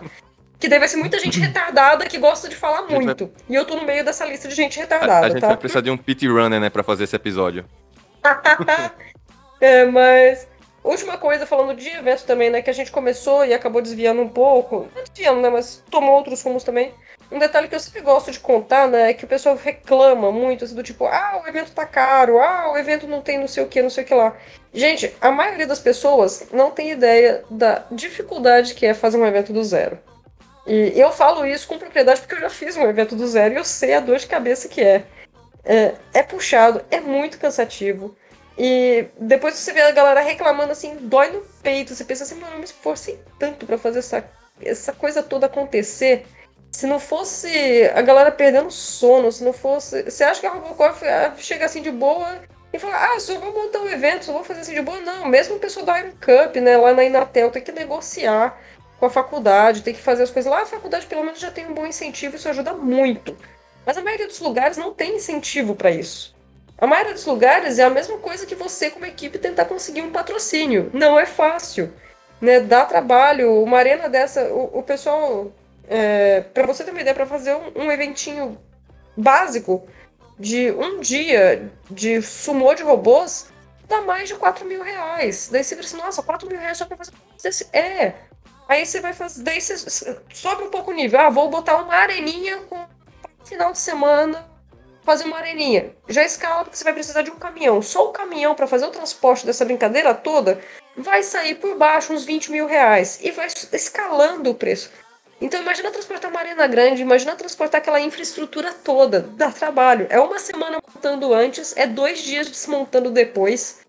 Né? Porque a galera esquece que depois que acaba o evento, você volta para casa. A galera fica desmontando lá ainda. O que me faz lembrar né? Duas perguntas, mas bem relacionadas entre si. É o seguinte, você falou aí de alguns custos, você saberia dizer mais ou menos, claro, não precisa ser exato, mais ou menos qual foi o custo para organizar essa RCX? E alguns comentários que eu já ouvi é que muitas vezes a, a Robocore ela tem prejuízo nos eventos, né? Elas acabam conseguindo repor esse dinheiro com as vendas da loja, com, com coisas paralelas. Mas os eventos em si, a Robocore nem chega a lucrar. Tamanho são os custos para produzir o evento. Então o pessoal realmente faz por amor, Verdade. por gostar e tudo mais. Então eu gostaria de alguma informação mais precisa de quem realmente está por dentro. Tudo, sim, é verdade. Eventos dão prejuízo. Porque é muito esforço, é muita coisa cara e por mais que o pessoal reclame do valor das inscrições e tudo mais, é, geralmente esse valor das inscrições é, cobre principalmente o gasto do transporte dos equipamentos e da mão de obra para poder montar. Porque, ah, os staffs estão lá, os staffs ganham dinheiro? Não, a gente está lá, mas gente, pensa assim, a galera tem que comer, a galera tem que se hospedar, a galera tem que, que garantir que vai ter tudo lá no meio, né? Tem os, tem os laudos que você precisa pagar o corpo de bombeiros, tem extintor de incêndio, tem a montagem, tem a desmontagem, tem equipamento novo, tem, tem luz, tem... então os gastos são muito grandes. Né? Eu vou dar o preço de quanto saiu o evento em 2011, então você tenta corrigir, assim, adicionando mais um milhão de coisas no meio disso, né, para ter uma ideia, o evento em 2011, para levantar, para colocar três categorias, sendo com a Arena Grande e três categorias de combate na Arena Grande e o Hockey de Robôs, na época, saiu 80 mil reais. Então, isso em 2011. E joga isso para hoje, 11 anos depois. A gente deve... Sai muito mais caro que isso. Ó, em 2011 o salário mínimo era 540 reais. Vamos chutar aí num, um chute, tá? Uns 200, 300 mil reais, né? Pra... Eu chutaria próximo de 200 mil. Agora você pensa que daí tem mais um custo aí no meio. Tá, o transporte não deve ter saído tão caro nesse isso aí sou eu especulando, tá? Eu não tenho essas informações e vou deixar isso bem claro. Porque eu não quero o pessoal da. Eu não quero o pessoal da Robocore falar assim, não, que absurdo, Larissa, não sei o que, você dando essas informações, não. Isso daí é um guess meu, tá? Porque como eu mexo muito com finanças, com a parte financeira de muita coisa, eu consigo dar uma, uma estipulada, né? É, vamos fazer uma conta aqui de padeiro. Deixa eu abrir aqui a calculadora. Eles não devem ter gastado tanto com transporte assim, porque era dentro de São Paulo mesmo, mas ainda assim foi umas duas horas de transporte para lá e para cá né? Mais carregar e descarregar. Deixa eu achar calculadora. E isso aqui eu pergunto, é. não é para dizer que, nossa, a Robocore está sendo mercenário, está tendo. Não, pelo contrário. Não. É justamente para mostrar para o pessoal que reclama do custo. O pessoal que está reclamando tem que Exatamente. ter noção de quanto é custoso organizar. Eu tô, esse ponto aqui. E tem mais um detalhe muito. eu tô falando aqui é em favor e tem mais um detalhe muito triste. Sim, sim. E tem mais um detalhe muito triste nesse evento da RXC, que por ele ter sido dentro da Campus Party, a Robocore não podia ter patrocinador. Porque uma coisa que a Robocore pode fazer nos outros eventos é ter um patrocínio, é ter uma empresa que coloca o logo dela lá, que ela mete o logo em tudo quanto é canto e anuncia e tudo mais e faz um trabalho bacana. Por ela estar dentro da Campus Party, ela não podia ter um patrocinador. Se ela arrumasse um patrocínio, o patrocínio ia para Campus Party, não para Robocore. Então, ela ainda ia ter o mesmo gasto em cima disso. Então, vamos lá. Transporte, eu sei mais ou menos quanto saiu. Eu, quero. Eu vou chutar assim que realmente o evento deve ter saído em torno dos seus 200 mil. Mesmo com, com a Campus Party dando algumas poucas coisas. Tipo, a, a Campus Party cedeu o espaço. Cedeu o espaço, já economiza uma grana violenta, que geralmente essa é a parte mais cara do evento, é o espaço. Mas teve que pagar hospedagem para todo mundo no hotel. O hotel saiu caro pra caramba, a gente sabe disso. Né? Agora vamos pensar pelo número de competidores. A gente sabe mais ou menos quantos competidores tinham lá e a gente sabe mais ou menos quanto eles pagaram de inscrição. Então vamos descontar o preço da camiseta, que a gente sabe que, ah, mas a camiseta tá cara. Tudo bem, mas eles, pagam, eles não ganham em cima da camiseta que vende no evento, tá?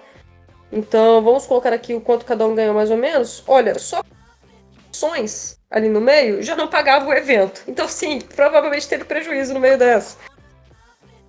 Até porque foi uma competição que ia ser em fevereiro, depois ia ser em julho, depois ia para novembro, ia acontecer uma competição imediatamente antes, então tudo isso influencia na quantidade de participantes, na quantidade de robôs. Sim. Então são muitas variáveis, né? É, não, é muita coisa que influencia.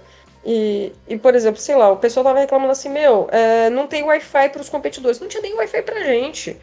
Né, do tipo, eles conseguiram alguma coisa lá, a Campus Party não cedeu. A Campus Party é uma estrutura gigante de anos de existência.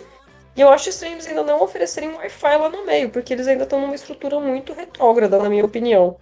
Mas adoro a Campus Party, assim, já, já fui como campuseira, já participei de muitas coisas lá no meio. Mas mesmo ela, eu acho que não está isenta de melhorias, né? Eu acho que tudo nesse mundo está plausível de melhorias. E é por isso mesmo que eu, eu até encerro falando assim, né? Do tipo, você não gostou de alguma coisa, levanta isso, manda um e-mail, é... tenta fazer isso de uma maneira educada sempre, por favor, né? Porque ninguém tá aqui pra, pra ser babaca um com o outro, né? Mas fala assim, ó, oh, por que, que vocês não têm. Dá ideia, dá uma sugestão, vê se tem aderência à sua ideia, porque às vezes sua ideia pode dar uma pode surgir para tapar uma necessidade que até então não, não tinha solução. Discutir né? no grupo não dá resultado, né?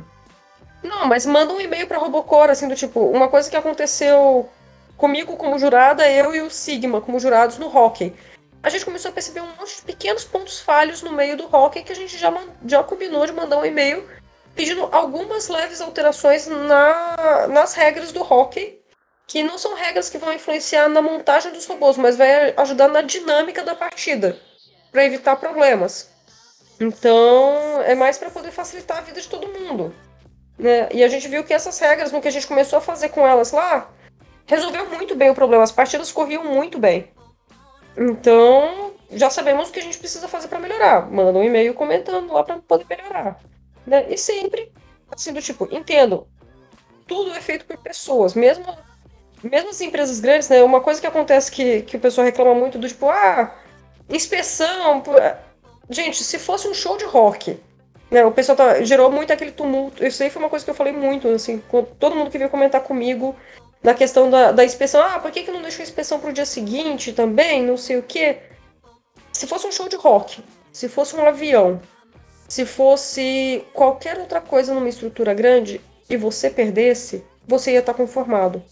Não é porque você conhece o dono da competição que isso te dá mais direito de reclamar ou não. Todo mundo sabe as regras, é só cumprir. A gente também estava lá cumprindo regras, a gente também chegou cedo lá e tava de... ficou até mais tarde para poder ajudar a galera. Né? Então, entendo que fazer um negócio daquela estrutura dá um trabalho enorme.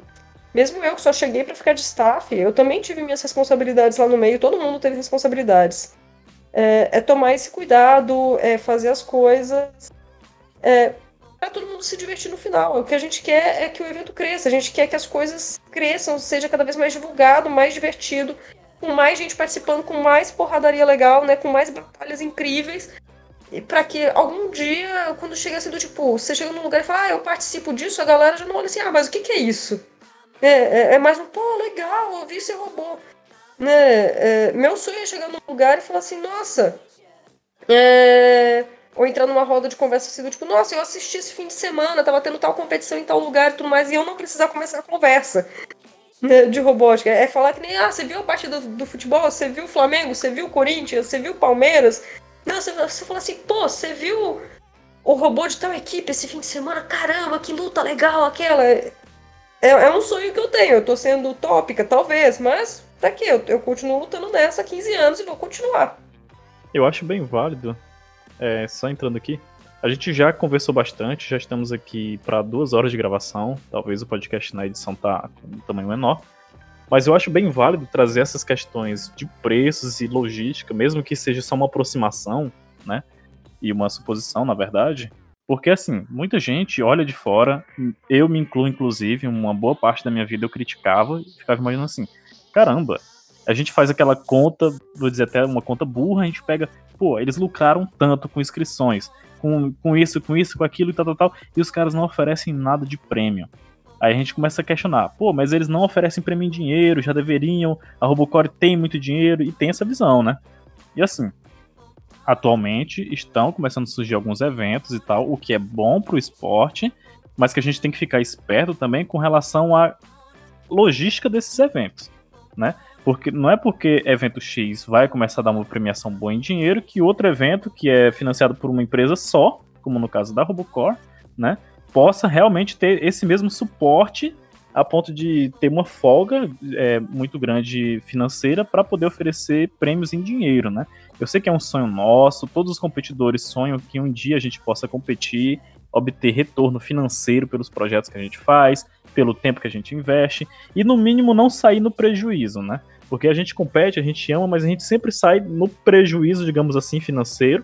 Por mais que é uma experiência é. muito divertida, a gente gasta com passagem, gasta com robô, gasta com hospedagem, gasta com alimentação. E a gente não tem retorno financeiro disso. A gente tem aquela satisfação pessoal e tudo mais. Então é só pra gente ter realmente essa atenção que agora as coisas estão melhorando para o combate de robôs, né? Tem alguns eventos oferecendo premiações em dinheiro, mas que a gente tem que ficar esperto. Não dá para a gente comparar os dois mundos, porque são dois mundos diferentes, né? Então, tipo assim, enquanto um tá com uma boa é, apoio, muitos patrocínios e tudo mais, o outro lado talvez esteja numa pegada mais, é, como eu posso dizer, mais particular mesmo, né? Até porque quando a parada é mais particular, a, a própria organização tem mais autonomia para fazer as coisas acontecerem como eles querem que aconteça. Né? Dá para prezar mais pela segurança, dá para prezar mais pela organização, e não exatamente por outras coisas assim que sejam mais é, visivelmente para o público atraentes. Então, assim, só realmente para botar essa pulga atrás da orelha do pessoal aí, porque eu já vi alguns comentários do pessoal comentando, né? Tipo, ah, é, é, evento tal faz isso, evento tal já devia ter feito. Então tem alguns comentários assim, eu acho muito pertinente a gente não comentar, não comparar os dois mundos, né? A gente abraçar um e o outro, que no final das contas é o mesmo esporte e os dois estão trabalhando no mesmo propósito, divulgar e difundir o combate de robôs aí no, no meio da sociedade. Até porque, né, a gente tem, tem que levar em consideração o seguinte, eventos que pagam, geralmente os participantes não, não vivem de premiação. Por exemplo, futebol. Os caras não estão lá treinando diariamente para só participar, sei lá, da Copa do Mundo, de um campeonato regional, e é o campeonato que vai pagar eles. Não é o prêmio de, de, do campeonato que vai fazer eles se manterem, né? São os patrocinadores que veem que o esporte tem uma divulgação e esses patrocinadores vão pagar para ter o nome deles estampado. Então acho que o Combate Robô já tem alguns patrocinadores, mas não chega ainda a esse nível, provavelmente, de manter é, os participantes. Mas tem provavelmente a, esse, esse outro sustento vai vir dessa forma. Não vai ser de premiação. A premiação é atrativo, né? Mas para realmente um participante conseguir viver disso, de combater, tem que ter muitas empresas por trás bancando patrocínios, né? Então, eu estava pensando em outra situação também no, no UFC da vida. O UFC tem premiações boas, né? Que quem ganha, isso é bem claro, eles falam até valores muitas vezes. Mas também o, o participante não vai esperar ganhar para poder comer, se alimentar, né? Tem que ter também algum patrocínio por trás. Então tem que todo mundo ficar bem ciente disso, que a premiação é algo bom, é algo que ajuda, mas não é para ninguém ficar esperando viver de premiação, não. Tem que buscar esse outro lado dos, dos patrocinadores mesmo. Até porque para viver de premiação, antes da Lari falar, é, até é, para viver de premiação tem que Exato. ganhar, né? E não é uma realidade em toda competição. Exato. Gente, vocês têm que pensar que nem a galera da BattleBots vive de premiação. Exatamente. Né? A galera não. Não sei se a galera pensa nisso, né? Mas nem quem, vi, quem, mora, quem vive nos Estados Unidos e participa da BattleBots e mais, nem eles vivem de BattleBots. Eles trabalham em outras coisas também. Né? Mesmo o esporte no Brasil, nenhum. São poucos os atletas que se gabam, assim, que vivem puramente do esporte. Né? Ou, ou que quando param já tem uma renda para cuidar disso. Né? É o, a guerra de robôs, né? o combate de robôs, é, as competições de robótica é um hobby caro.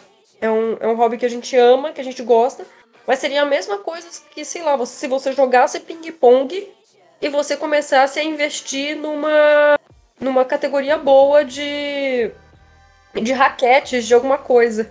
Até porque se dá pra gente comparar, já que a gente falou em futebol, antes da gente finalizar. Tipo assim, pra você jogar futebol, você jun junta ali alguns amigos, você compra uma bola, pode ser uma bola qualquer, você pode fazer uma bola e pronto, você se diverte, você faz umas traves aleatórias, você se diverte, você tá jogando futebol. O nosso esporte não é bem assim. Isso também faz com que a, é, é, divulgar esse esporte seja um pouco mais complicado, porque parece uma coisa muito distante da realidade, porque realmente ainda é muito distante da realidade de muitas pessoas. Então não dá pra gente juntar uma galera, pegar umas peças e fiz um robô de combate e vou lutar. Até porque a gente condena isso porque tem toda uma norma de segurança pra gente executar os combates, né?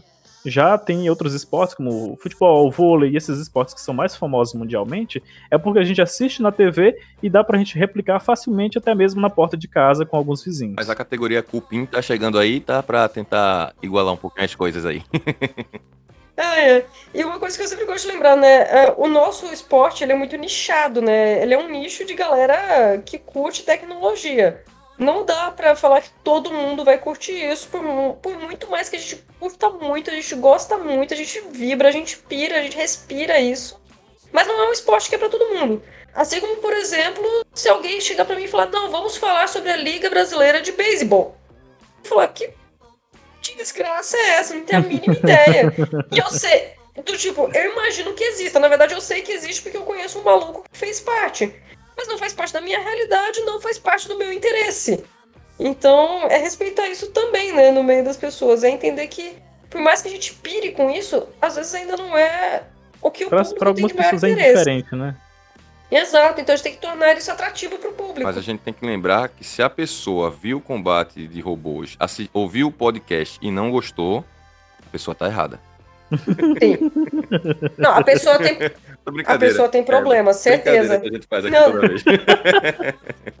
Não, eu, eu tô de acordo. A gente tá dando aqui, como o Ismael falou, chegou em duas horas. A gente tá nesse tempo, sou portador de mais notícias, né? Temos que encerrar. Com considerações finais. É, o meu gravador já parou. Meu gravador já parou, então eu vou perder os últimos cinco minutos de áudio aqui, mas beleza. Gente, muito obrigada. Muito obrigada pela participação. Eu quero ver vocês nas próximas competições em 2023. Né? Espero que essa desgraça de Covid já tenha passado. E, por favor, Gustavo, da próxima vez, chega pra mim e fala: Lari, sou eu, pelo amor de Deus, porque eu não reconheço ninguém que eu fico conversando online. Eu sou uma topeira. Tranquilo, tranquilo. Eu também peço desculpa. Eu até conhecia de eventos passados, mas, como eu disse, eu nunca tinha trocado ideia antes, acabei não trocando ideia nesse evento. No próximo a gente conversa melhor sim. E tentar arrastar o Ismael. Beleza. Pessoal, também. Com certeza. Ficando aqui eu... minha, minha despedida. Muito obrigado a todos que ouviram. Espero que tenham pegado algumas informações boas, que tenham se divertido. Por isso é hoje e valeu. É isso aí, pessoal. Agradeço demais a presença da Larissa. É uma convidada que a gente já conversou há um tempo, né, para participar. Finalmente deu certo depois da competição. Ainda deve estar tá recuperando as horas de sono que perdeu lá durante a competição. Mas é isso aí, foi uma conversa bem rica. A gente ainda tinha um monte de coisa para falar, mas a gente já tá com duas horas aqui. A gente tem outros afazeres, a gente precisa dormir, a Lari precisa descansar, que ela tá de repouso. mas é isso aí. Espero que nas próximas competições dê certo, né, da minha participação. Tô com muita saudade das competições, saudade de vocês também. E é isso aí, pessoal. Um grande abraço, muito obrigado por ouvirem mais um podcast e até a próxima.